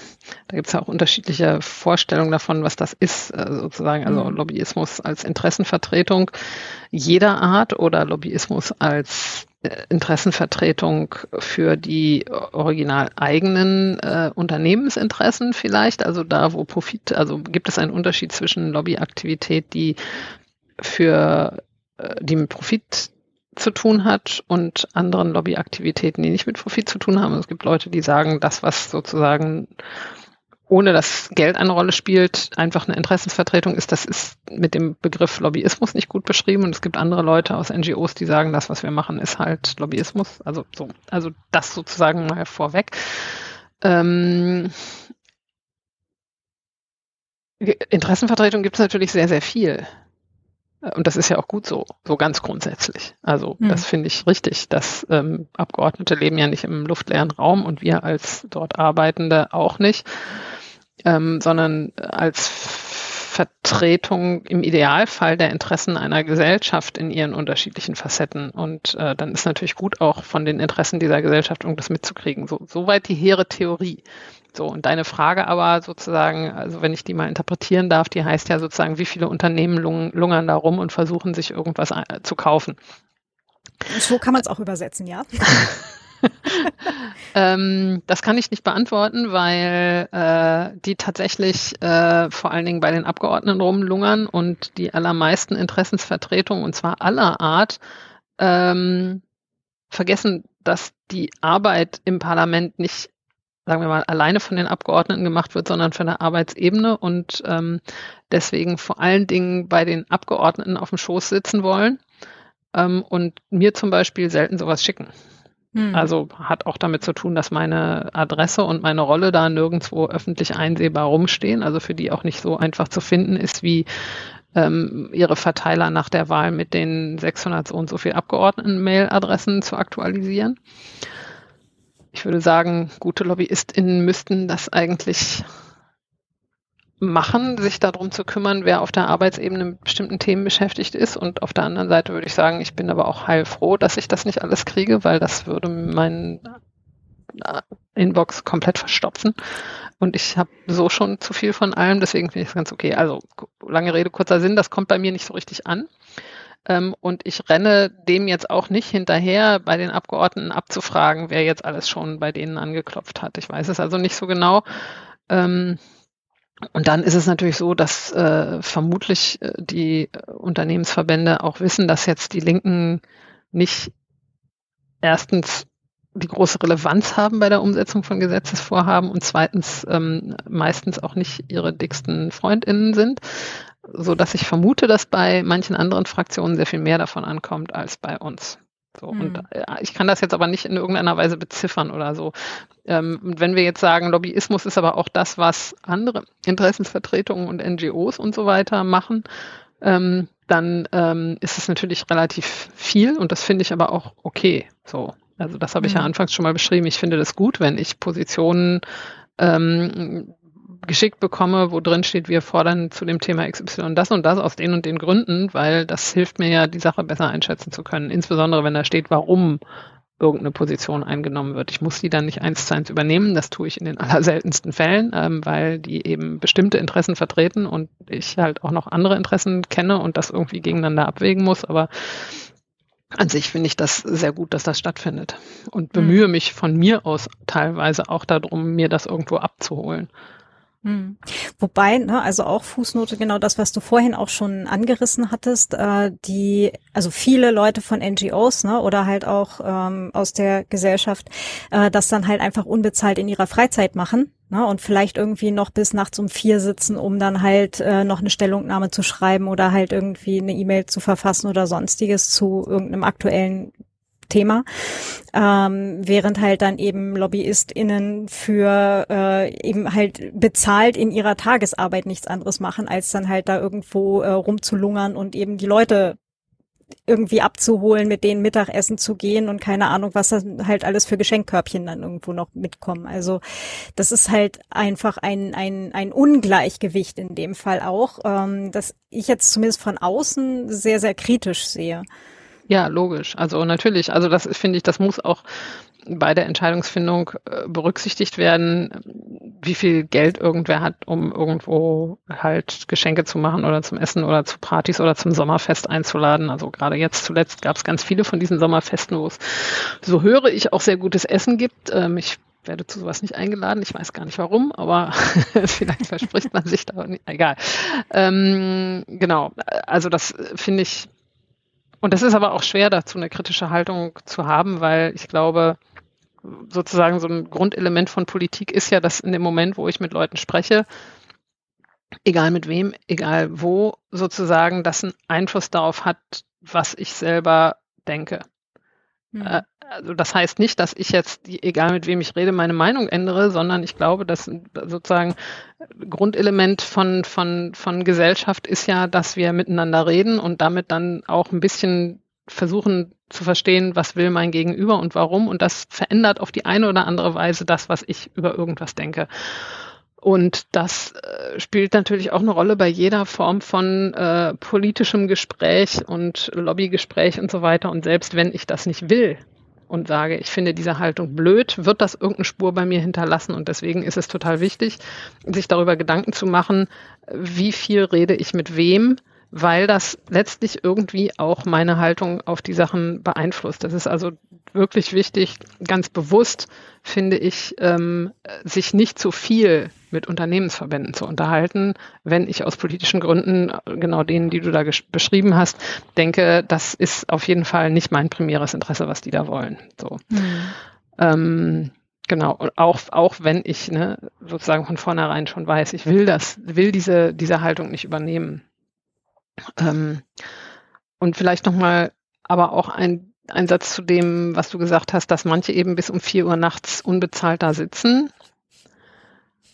Ich würde mich total freuen, wenn es, also vielleicht gibt es das auch nicht, ich kenne das einfach nicht, das kann auch gut sein, Konzepte dazu gäbe, wie dieses Problem überhaupt sinnvoll gelöst werden kann. Also was es zum Beispiel im Moment gibt, und das finde ich auch ganz interessant, dass ähm, natürlich äh, sind jetzt nicht alle NGOs komplett unbezahlt. Viele bekommen, also haben ja Spendengelder oder Fördergelder oder irgendwie eine Form von Etat, den sie auf unterschiedliche Art und Weise ausgeben und manche mehr und manche weniger. Und so gibt es inzwischen auch Zusammenschlüsse von NGOs, die sich gemeinsam sozusagen zusammentun, um Interessensvertretung auch gegenüber dem Bundestag, sicherlich auch gegenüber anderen zu machen. Das finde ich total sinnvoll, weil das ist halt das, was die dann tun können, sozusagen als Gegenstück zu den Unternehmensverbänden.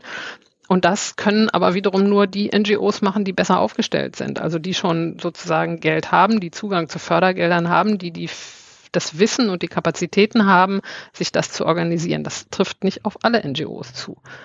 Und ich finde es natürlich total super, wenn die sich zusammenschließen und Positionspapiere schreiben und irgendwie zu Veranstaltungen einladen und was nicht. Und das ist aber natürlich, dann sind sozusagen die NGOs, die mehr Geld haben, die haben dann auch mehr Möglichkeiten, ähm, sich wahrnehmen, also sich äh, äh bemerkbar zu machen. Und hm. finde ich das jetzt gut oder finde ich das schlecht?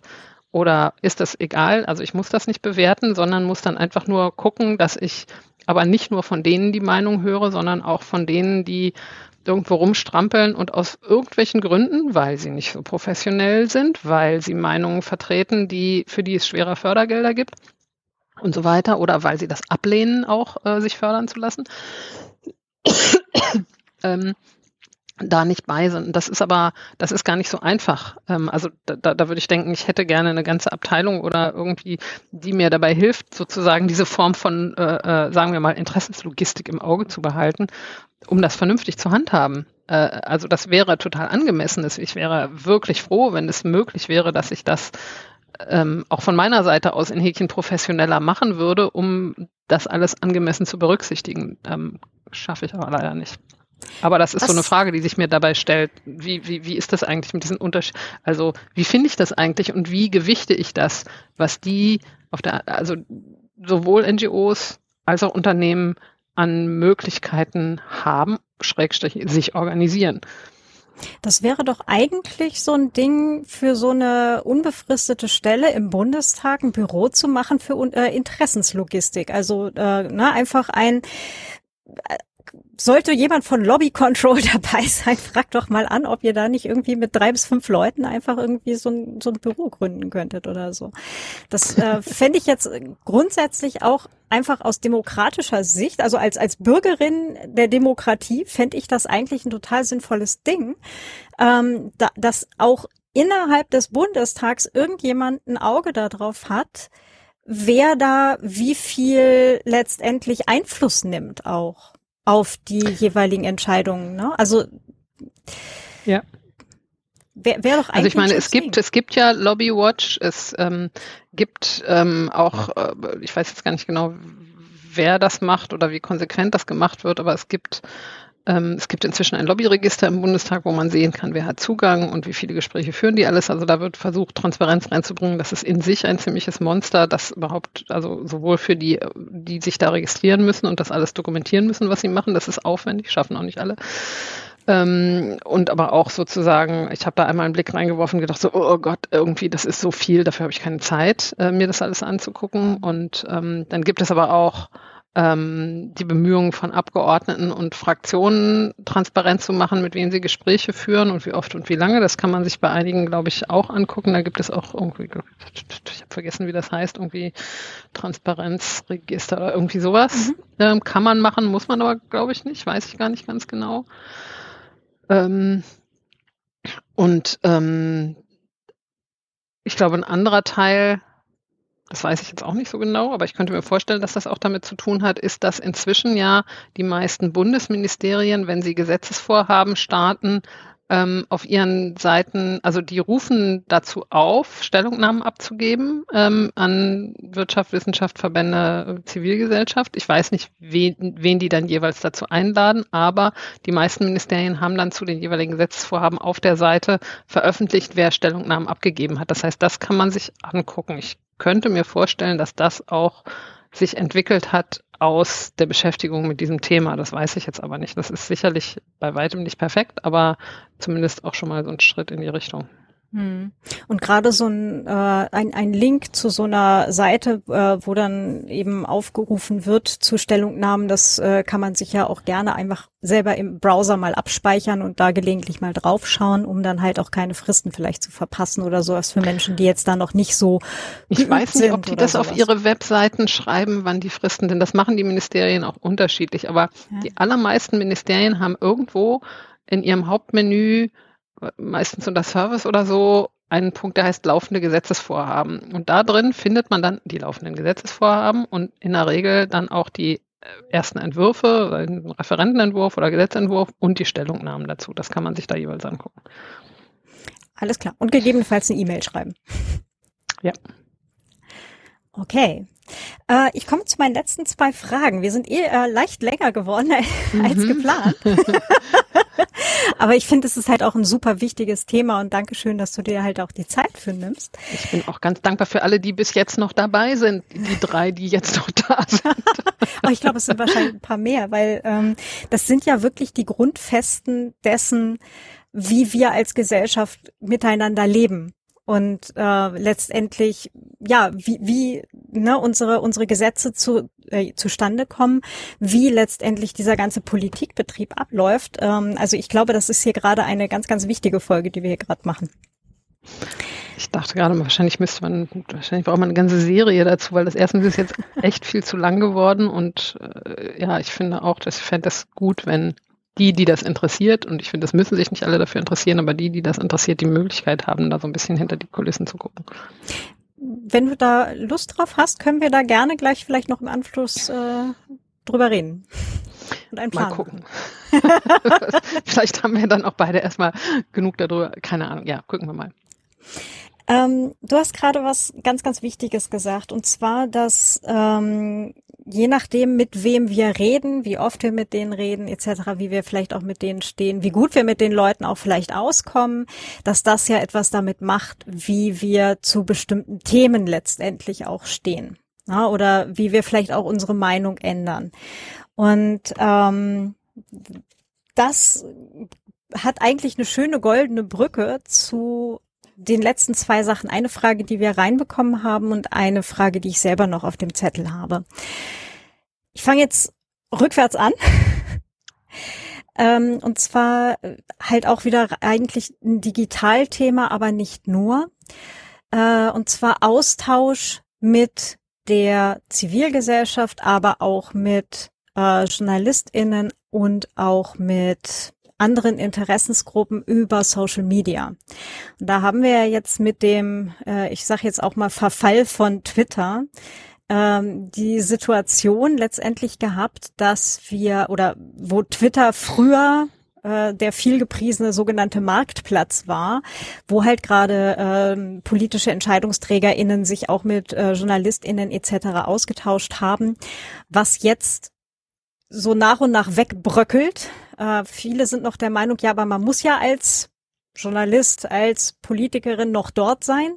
Andere mittlerweile gesagt haben, ja, fuck it, äh, das äh, gebe ich mir hier nicht länger. Ähm, ich kann jetzt beide Meinungen in Teilen verstehen, die eine mehr, die andere weniger, in umgekehrter Reihenfolge.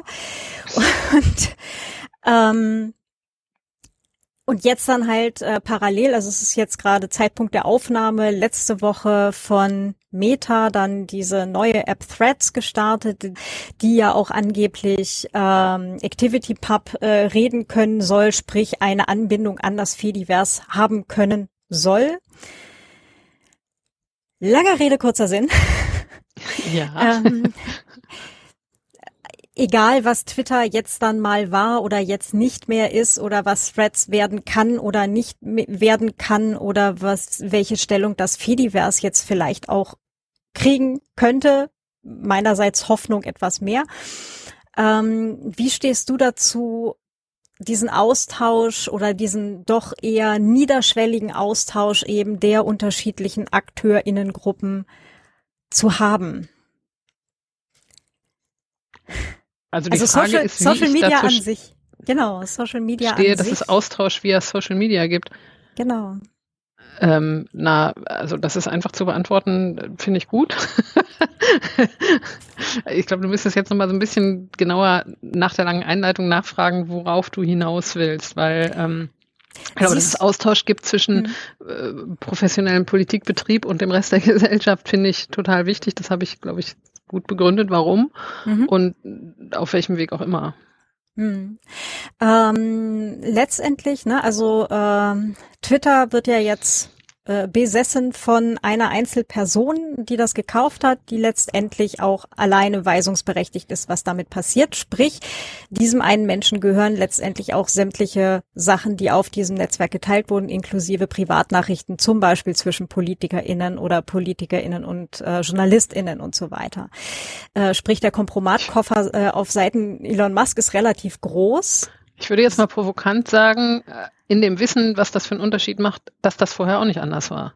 Also ich meine, das wussten wir schon, dass das bei Facebook und bei Twitter und auch bei den verschiedenen Google-Fassungen und so weiter immer alles äh, im Besitz von privaten Unternehmen ist. Ähm, ich gehöre nicht zu den Leuten, die sagen, das darf man alles nicht benutzen, weil ihr wisst doch, das ist irgendwie sind private Unternehmen und das ist böse und deswegen geht das nicht. Ich mhm. glaube, wir hatten jetzt in den letzten, was, 15 Jahren oder so halt eine Phase, wo es jetzt auch nicht so ist, dass es nichts anderes gab, sondern wo aus bestimmten Gründen, die sich auch erklären lassen, Menschen dazu in der großen Mehrzahl dazu neigten, kommerzielle Plattformen für den Austausch untereinander zu benutzen.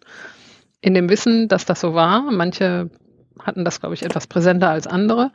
Und ich gehöre zu den Leuten, die vieles davon mit benutzen, nicht alles, aber vieles, weil ich wichtig finde, nicht nur in sehr kleinen Communities untereinander über Sachen zu kommunizieren. Ich finde, das hat seine Berechtigung, wenn Leute das so machen wollen und ihr Leben so leben, dann ist das total okay. Ähm, aber für als Person, die sozusagen mein Hauptstandbein in meinem Leben ist Politik und dann kommt Technik und nicht andersrum. Ähm, und ich finde das dafür wichtig, äh, mit Leuten zu reden, mit ganz unterschiedlichen Leuten zu reden und im Gespräch zu sein, die Möglichkeit zu haben, mit Leuten zu reden, die äh, völlig anders drauf sind oder äh, beziehungsweise auch in Bereiche von Gesellschaft, die, äh, sagen wir mal, ähm, nicht so links sind wie ich zum Beispiel, äh, auch ab und zu mal mit denen ins Gespräch zu kommen, ohne dass sie das nur über die Bildzeitung erfahren, was links in der Welt los ist. So. Und dazu sind dann eben diese Plattformen nötig, weil die halt auf den wirklich total schnuckeligen Open Source Geschichten halt vielleicht im Zweifelsfall nicht so sind. So. Ähm, aber ich gehöre auch zu denen, die immer gesagt haben, das sind private Unternehmen guckt, dass ihr die Sachen, die euch wichtig sind, nicht nur bei diesen privaten Unternehmen auf den Plattformen habt, weil sonst sind sie im Zweifelsfall weg und das ist dann doof. Ähm, wobei die eigenen selbst gehosteten Webseiten, die sind dann vielleicht auch mal weg und das ist dann auch doof so. Das sieht man ja auch ab und zu, dass Sachen vor zehn Jahren im Netz einfach nicht mehr so sind. Anderes Thema. Genau. Und natürlich ist es auch nochmal ein Unterschied, ob äh, sozusagen die Leute, die vorher Twitter gemacht haben, die auch nicht transparent und offen waren und auch nicht irgendwie die ganze Welt haben mitbestimmen lassen, was sie machen. Aber ob die das alles besessen haben oder ob das jetzt Elon Musk besitzt und möglicherweise dem nächsten rechtsradikalen US-Präsidenten alles in den Schoß schütten. So, das ist natürlich ein Unterschied. Ähm, ich fand aber auch immer schon, dass diese exzessive Nutzung von Twitter-DMs für private Kommunikation keine gute Idee ist. Das mhm. habe ich auch immer schon gesagt und das ist jetzt nicht anders. Und ich würde also hoffen, aber ich bin da jetzt nicht wahnsinnig optimistisch, dass, äh, dass das sich durchsetzt, diese Sichtweise. Aber hm, ich weiß nicht. Hm. Du selber bist jetzt mittlerweile auf Mastodon. Ähm, jetzt mittlerweile. Ich bin da also, seit sechs Jahren. Seit sechs Jahren bin ich da. Sechs mittlerweile. Sehr löblich. Sehr, sehr löblich. Aber vor allem jetzt halt auch äh, kommunikativ verstärkt dort. Also ähm, genau, zwischendrin hat es ja auch meine Twitter-Bridge, äh, mittlerweile auch nicht mehr so, ne? Ich glaube, die funktioniert ähm, nicht mehr Also ich hatte, die, die ist einfach kaputt gegangen, so weil ja. Elon äh, die Schnittstellen abgestellt hat. Meines Wissens ist, glaube ich, das der Grund. Ich habe das jetzt nicht aktiv deaktiviert ähm, und habe das, also, und das war sehr kontrovers und ich bin dafür auch wirklich sehr ausführlich belehrt worden. Das ist ein Teil, den ich an Mastodon nicht so schätze, diese Erklärerei. Ja. Ähm, jedenfalls habe das relativ bald so eingestellt, dass ich einerseits die Twitter-Bitch habe, die in einen Mastodon-Account lief für die Leute, die das gerne lesen wollten was ich bei Twitter schreibe, ohne bei Twitter zu sein und dann einen anderen Mastodon-Account hatte für die Leute, die, ähm, die es da ja auch reichlich gibt, die sozusagen Twitter so sehr für das Böse halten, dass sie nicht mal Twitter-Inhalte sehen wollen, wenn sie bei Mastodon austauchen, weil sie das schon eine Beleidigung als Beleidigung empfinden. Jedenfalls das berücksichtigend habe ich dann einen zweiten Mastodon-Account, der nur originär äh, Mastodon-Inhalt enthält, äh, Klammer auf, äh, wobei ich, und ich benutze ja weiter beides, äh, teilweise halt einfach per Copy und Paste äh, Sachen in beide Accounts schreibe. Hm. Gibt es für dich persönlich einen Punkt, wo du sagst, jetzt ist mir das hier auch zu sehr rechtes Hetzernetzwerk, äh, gemeint Twitter, ähm, jetzt reicht's mir auch oder ist, ähm, lässt du das jetzt einfach mal alles auf dich zukommen? Ähm, also im Moment, und das ist jetzt keine Haltung, die für die Ewigkeit festgeschrieben ist. Ich kann jetzt mal aus meinem persönlichen Erleben sagen, ich erlebe das nicht so viel mit der rechten Hetzerei, dass ich sehe davon nicht so viel. Das, und das ist jetzt wirklich ganz subjektiv, wie ich das erlebe. Ich weiß, dass das da ist und dass das ganz viele Leute massiv sehen und dass das total furchtbar ist, aber bei mir ist das nicht so. Ich weiß nicht warum. Ähm, und ich habe jetzt vorher nie irgendwie großartig Blocklisten gepflegt oder sowas. Da war ich aus anderen Gründen nie so, also habe ich einfach nicht gemacht. Ähm, und deswegen behindert mich das nicht in meinem aktuellen Twitter-Erleben. Ähm, und genau. Ich weiß nicht so genau, inwieweit politische Debatten im deutschsprachigen Raum bei Twitter wirklich für Elon Musk und dem, was er mit der Plattform in den USA politisch veranstaltet, eine Rolle spielt, weiß ich einfach nicht. Im Moment hänge ich noch der naiven Haltung an, dass ich denke, das interessiert denen nicht so, weil das ist keine amerikanische Politik und das, was denen interessiert, ist amerikanische Politik. Wenn ich im amerikanischen Twitter-Verse unterwegs wäre, würde ich das vielleicht nochmal anders sehen. Im Moment denke ich, aber ich weiß es nicht, fände ich auch interessant mal zu lesen, weil ich nicht weiß, wie der das und was der da macht, weil ich das auch wirklich nicht beobachte, weil mich das, also das bringt mich jetzt auch nicht so richtig weiter. Ähm, würde ich denken, der deutschsprachige Raum, der ja auch von den eigenen deutschen Nazis äh, massiv äh, irgendwie bearbeitet wird, aber dass das, also sozusagen, ich mache mir jetzt im Moment nicht die Sorgen, dass das von Elon ausgewertet und irgendwie benutzt wird. Das ist gerade gefühlt nicht so meine Realität dabei. Und auf der anderen Seite ist es weiterhin so, dass ich glaube, dass über Twitter eine Menge Leute erreichbar sind ähm, oder mich erreichen können, also mit denen ich im Gespräch sein kann, die, die mir sonst verloren gingen. Und jetzt nicht sozusagen persönlich, weil ich die mit irgendwas beeindrucken will, sondern einfach, weil das Konversations- und Kommunikationsräume sind, die ich anderswo nicht habe und die ich aber schätze. Mhm. Einerseits, weil da Informationen drin sind, die ich bei Mastodon nicht bekomme, weil die da nicht sind. Ähm, und äh, weil das äh, oder und auch Leute, so die anders drauf sind. Ich finde Mastodon unendlich viel homogener. Das finde ich nicht immer schlecht. Das ist manchmal sehr gemütlich und sehr schön und sehr nett und so, so unter sich zu sein. Ähm, das finde ich auch völlig berechtigt, das als Bedürfnis zu haben. Ähm, und manchmal finde ich das also sehr unbefriedigend aus verschiedenen Gründen. Einmal nochmal, weil eben große Menge von Informationen da nicht ist. Und ich gehöre jetzt nicht zu den Leuten, die sagen, das war bei Twitter immer schon super und bei Mastodon wird es immer schlecht sein, sondern bei Twitter, Twitter hatte halt sehr viele Jahre, wo sich das entwickelt hat, bis es das dann wurde, was du anfangs beschriebst, also dass Journalistinnen dort unterwegs sind, dass da Themen sich entwickeln, dass man da sehr schnell mitkriegt, was los ist, gegebenenfalls international. Das hat sich halt entwickelt, das ist da gewachsen. Vielleicht wächst das noch bei Mastodon. Ich bin im Moment so ein bisschen skeptisch, aber ich glaube, da fehlt viel an Usability, damit es diese Attraktivität bekommt, die Twitter dann hatte. So und ähm, deswegen wird es, glaube ich, das nicht sein. Und ich finde das sehr schade, weil diese internationale, sozusagen dieses Free Floating, also sich das irgendwie in den Informationenräumen bewegen zu können und sehr schnell hin und her zu wechseln und irgendwo was vom anderen Ende der Welt mitzukriegen, das ist ein Bedürfnis, das ist mir sehr wichtig. Das ist einer der Gründe, warum ich irgendwann mal bei diesem internationalen Indie-Media-Netzwerk mitgemacht habe, weil es mir wichtig war, selbstbestimmt Themen von anderen Teilen der Welt mitzukriegen, die hier nicht in der Zeitung stehen, weil diese Zeitungsmeinungsmacher so unendlich langweilig sind in dem, was sie wichtig finden. Und darauf irgendwann wieder zurückgeworfen zu sein und wieder nur noch das, was von DPA vorgefiltert wurde, also das meine ich jetzt im Sinne von, von denen relevant gefunden wird. Ich, das, das, hat auch alles seine Berechtigung. Ich will das nicht an sich kritisieren. Aber das fände ich einfach irre langweilig. So, deswegen finde ich, also verlasse ich Twitter immer noch nicht.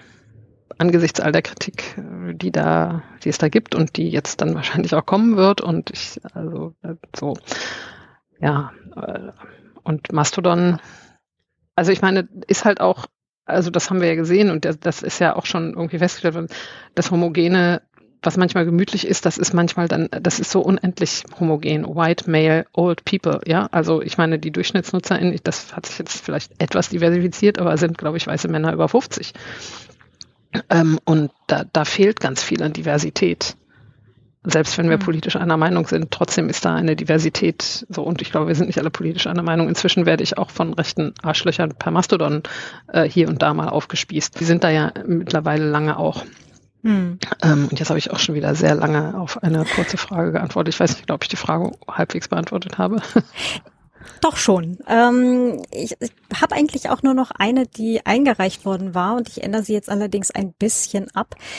Ähm, und zwar der ganze Bereich, also ähm, ich weiß nicht, in wie viel oder wie viel du da tatsächlich in deinem Arbeitsalltag dann mit dazu äh, zu tun hast oder wie sehr das tatsächlich auffällt bei dir. Und das wäre jetzt dann eigentlich auch die Frage oder wie du damit umgehst, dass letztendlich die Zusammensetzung bei euch dann äh, halt auch ähm, im Bundestag oder die, die der Meinungen sich doch sehr im, gerade in dieser sogenannten bürgerlichen Mitte nach rechts geschoben hat.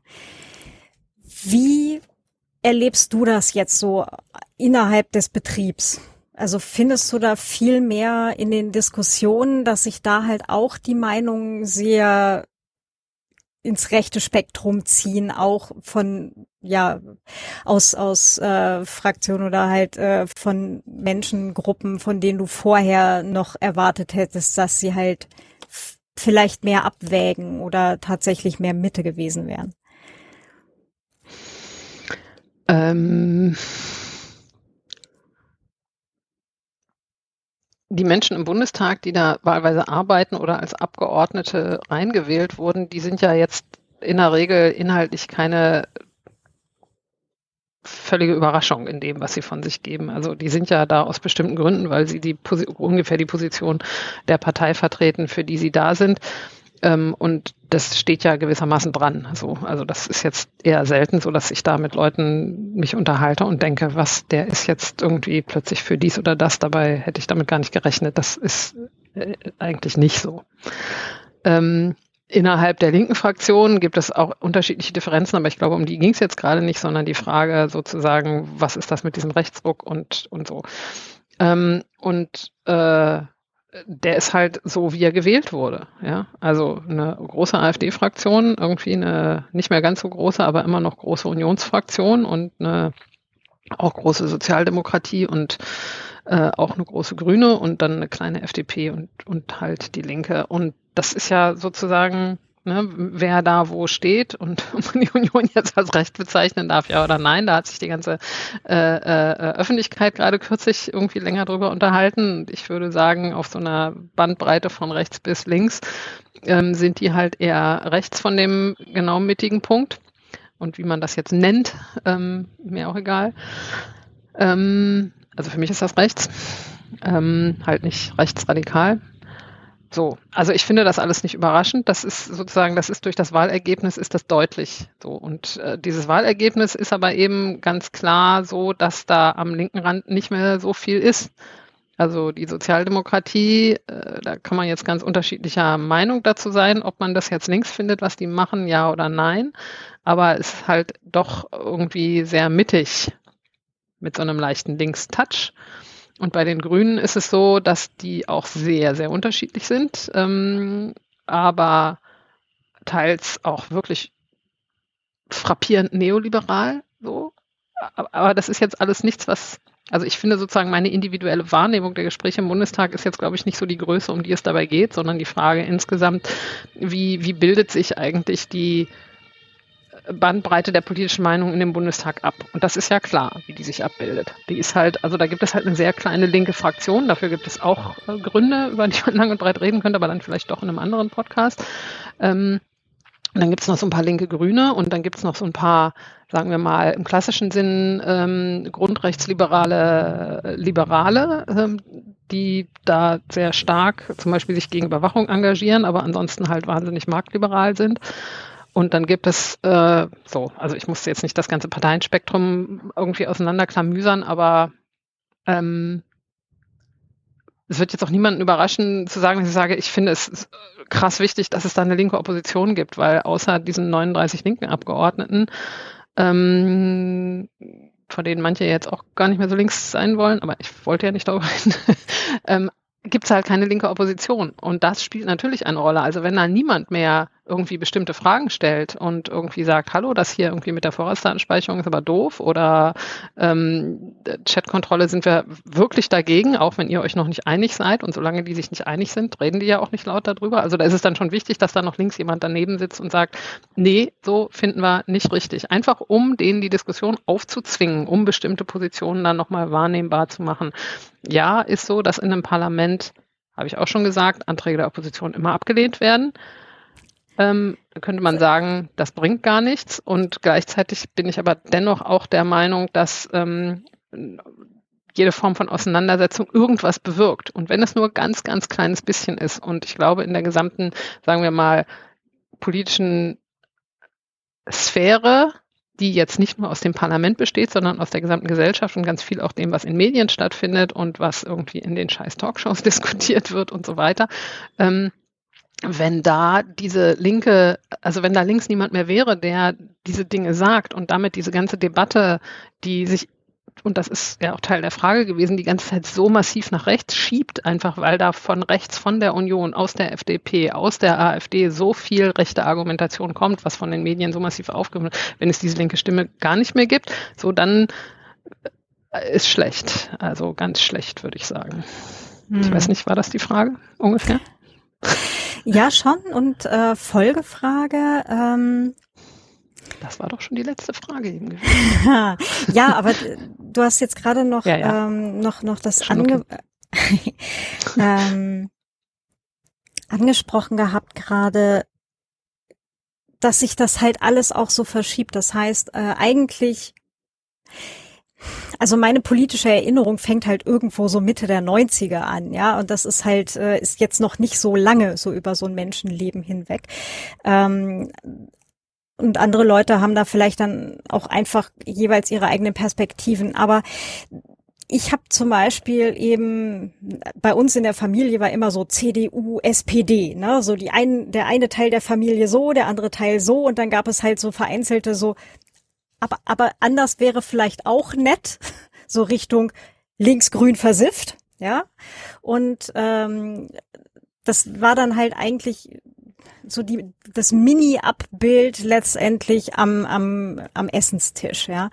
Und ähm, In eurer Familie am Essentisch hattet ihr zwischen SPD und CDU alles dabei? Nicht schlecht. Ja, ja, tatsächlich. Also so der eine Teil der Familie so äh, eben die eine Richtung, der andere Teil der Familie tatsächlich so mehr die andere Richtung und äh, dann halt wie gesagt so Einzelpositionen. Äh, also es hat es ist jetzt gar nicht so von von der von dem von der Verteilung äh, anders gewesen als tatsächlich dann so Bundestagsverteilung wahrscheinlich. Ähm, aber die Leute, ne, also vielleicht ist das auch so ein Ding, warum kippen denn Positionen, die früher mehr mittig waren oder Parteien, die früher tatsächlich mittigere. Ich glaube, wir müssen über den Begriff Mitte nochmal diskutieren. Das halte ich ja auch für ein, also, also ja, gerne. eine Nee, das machen wir nicht mehr heute, weil sonst haben wir eine Politikvorlesung, die reicht noch bis 17 Uhr. Okay. Aber ich halte. Ähm. das ein, ein, also für ein, äh, also ich will jetzt nicht sagen reaktionäre Erfindung, aber Mitte gibt's nicht. Es ist ein Scheinargument, meinst du? Naja, es ist sozusagen, also es ist ein Scheinargument und es ist ein elementarer Bestandteil der Hufeisentheorie, die da heißt, es gibt irgendwie sowas wie eine Mitte und dann gibt es an den Rändern die Extreme, die irgendwie auch schon wieder fast das Gleiche sind. Und dann verweise ich auf die sogenannte Mitte-Studie, die da heißt, der Rassismus in dieser Gesellschaft, der sitzt da in der Mitte. Das ist aber nicht das Selbstbild von einem Konzept einer Gesellschaft, die sowas wie eine Mitte hat. Das gibt es nicht. Dankeschön. Das, das war jetzt die ganz kurze Fassung. Ja, aber die auch tatsächlich gerade, ähm, weil ich knabber tatsächlich halt auch eine ganze Weile daran, daran rum, halt auch an dieser ganzen Rechtsruck-Geschichte mit von wo kommen wir denn und wo gehen wir denn dann dann hin? So und wir äh, kommen von irgendwie irgendwo, wo es nicht ganz so rechts war und jetzt gehen wir immer weiter nach rechts. Und, und also sozusagen, wir können jetzt auch noch anfangen, uns über Konzepte von rechts und links zu unterhalten. Und da kann man sich auch dann, also jahrelang, glaube ich, also kann man sich super drüber streiten. Und alleine, was bedeutet eigentlich links und ähm, so, also und was ist links, wenn, sagen wir mal, eine kommunistische Partei äh, in Russland irgendwie eigentlich erzreaktionär rechts ist und sowas ist. Also, aber da, alles das berühren wir jetzt nicht, aber ich glaube sozusagen diese, diese, diese Etablierung der Vorstellung, diese Sache mit der Mitte, wo, die sich irgendwie ähnlich wären, würde ich sagen, das ist ähm, auch deswegen ein Problem, weil aus meiner Perspektive würde ich sagen, ähm, das, was rechts und links unterscheidet, das sind halt Fragen von, von Teilhabe und von Verteilungsgerechtigkeit. Und für wen äh, wird hier eigentlich Politik gemacht und warum? Und geht es hier um Markt und äh, sich selber die Taschen voll machen? Oder geht es darum, ähm, äh, Gerechtigkeit zu versuchen zu erreichen, wo die, die bestimmte ähm, Chancen am Anfang nicht hatten, trotz alledem aber auch mit genug versorgt werden und so? Und das hat, also da, da, und da gibt es sozusagen, da gibt es nicht die eine Mitte, die sich da einig ist, sondern da gibt es halt rechts und da gibt es links und Übergänge dazwischen, wie viel wovon man da gerne haben will. Aber das ist jetzt, also das ist, finde ich, eine völlig andere Betrachtungsweise der politischen Landschaft.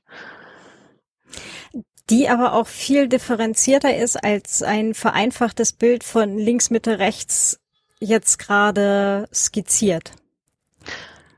Deswegen habe ich einleitend gesagt, ich weiß nicht, ob wir das jetzt hier noch wirklich aufmachen wollen, dieses Fass was, total legitim ist. Nein, äh, aber auch einfach vielleicht, ähm, was ich mir jetzt auch mitnehme, ist ähm, auch einfach vielleicht Abstand zu nehmen von dieser vereinfachten Darstellung und einfach nicht mehr davon auszugehen, dass es so etwas wie eine Mitte tatsächlich einfach jemals gab, sondern es gibt halt von sozialen, also soziale Positionen freie, freiheitlichere Position und tendenziell konservative Position und rechte Position, wo jetzt gerade kein besseres Wort gerade mehr für einfällt. Ich weiß, also da würde ich zum Beispiel gleich an das Freiheitliche mal eine Frage machen, weil das ist sozusagen, wenn man jetzt mal sagt, freiheitlich hat eine enge Verwandtschaft zu marktliberal, dann mhm. würde ich das irgendwie, äh, also so hinter der Union eher einordnen.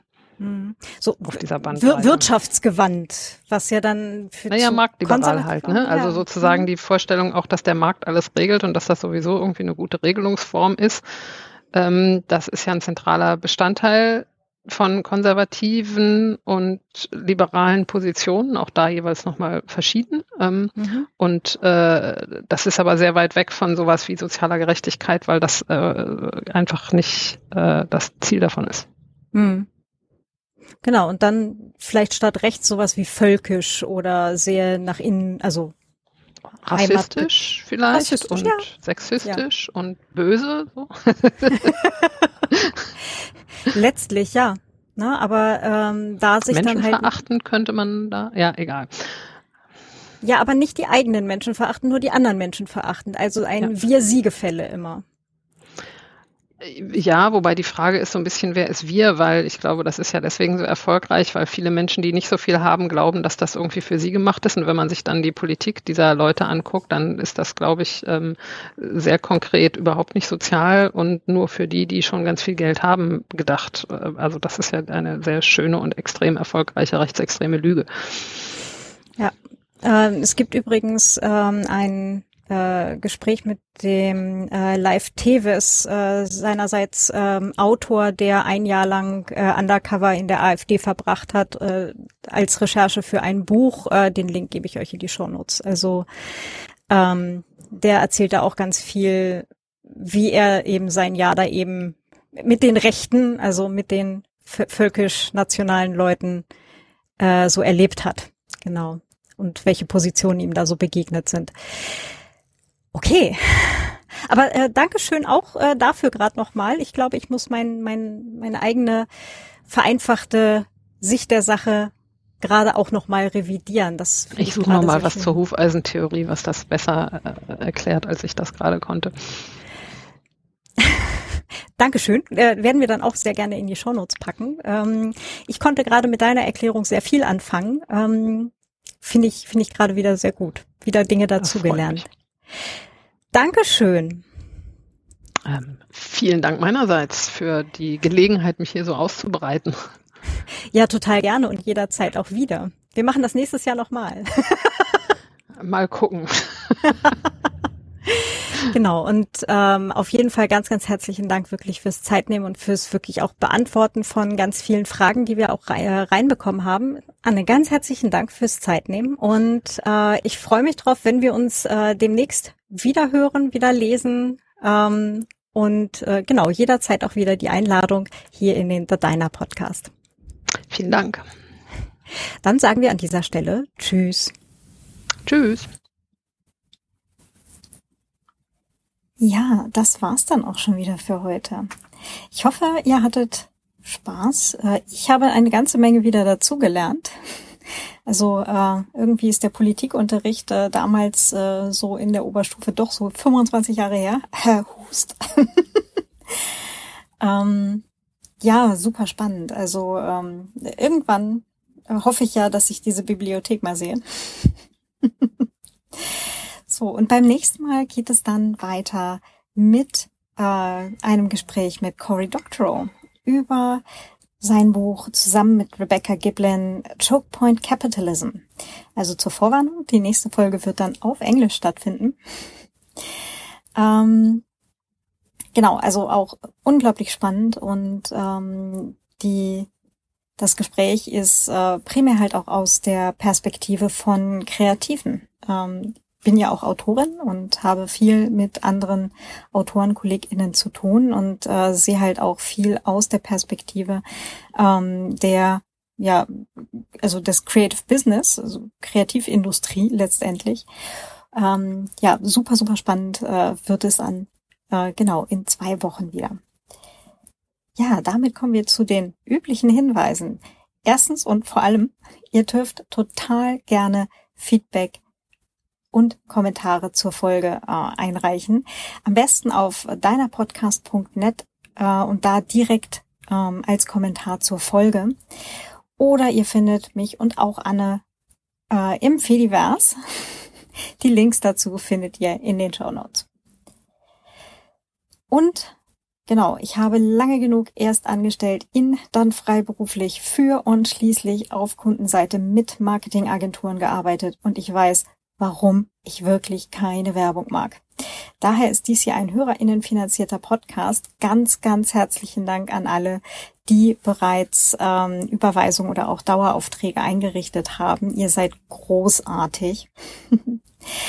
genau, und auch ihr könnt dieses Projekt supporten. Äh, schaut dazu gerne auf deinerpodcast.net slash support vorbei. genau, deinerpodcast.net slash support. Ähm, genau, Daueraufträge sehr, sehr gerne gesehen. Total großartig. Äh, ganz herzlichen Dank an alle, die das schon getan haben. Ja, und damit sage ich ganz, ganz herzlichen Dank fürs Zuhören und bis zum nächsten Mal hier im The Diner Podcast Data and Coffee. Macht's gut, eure Claudia. Ciao.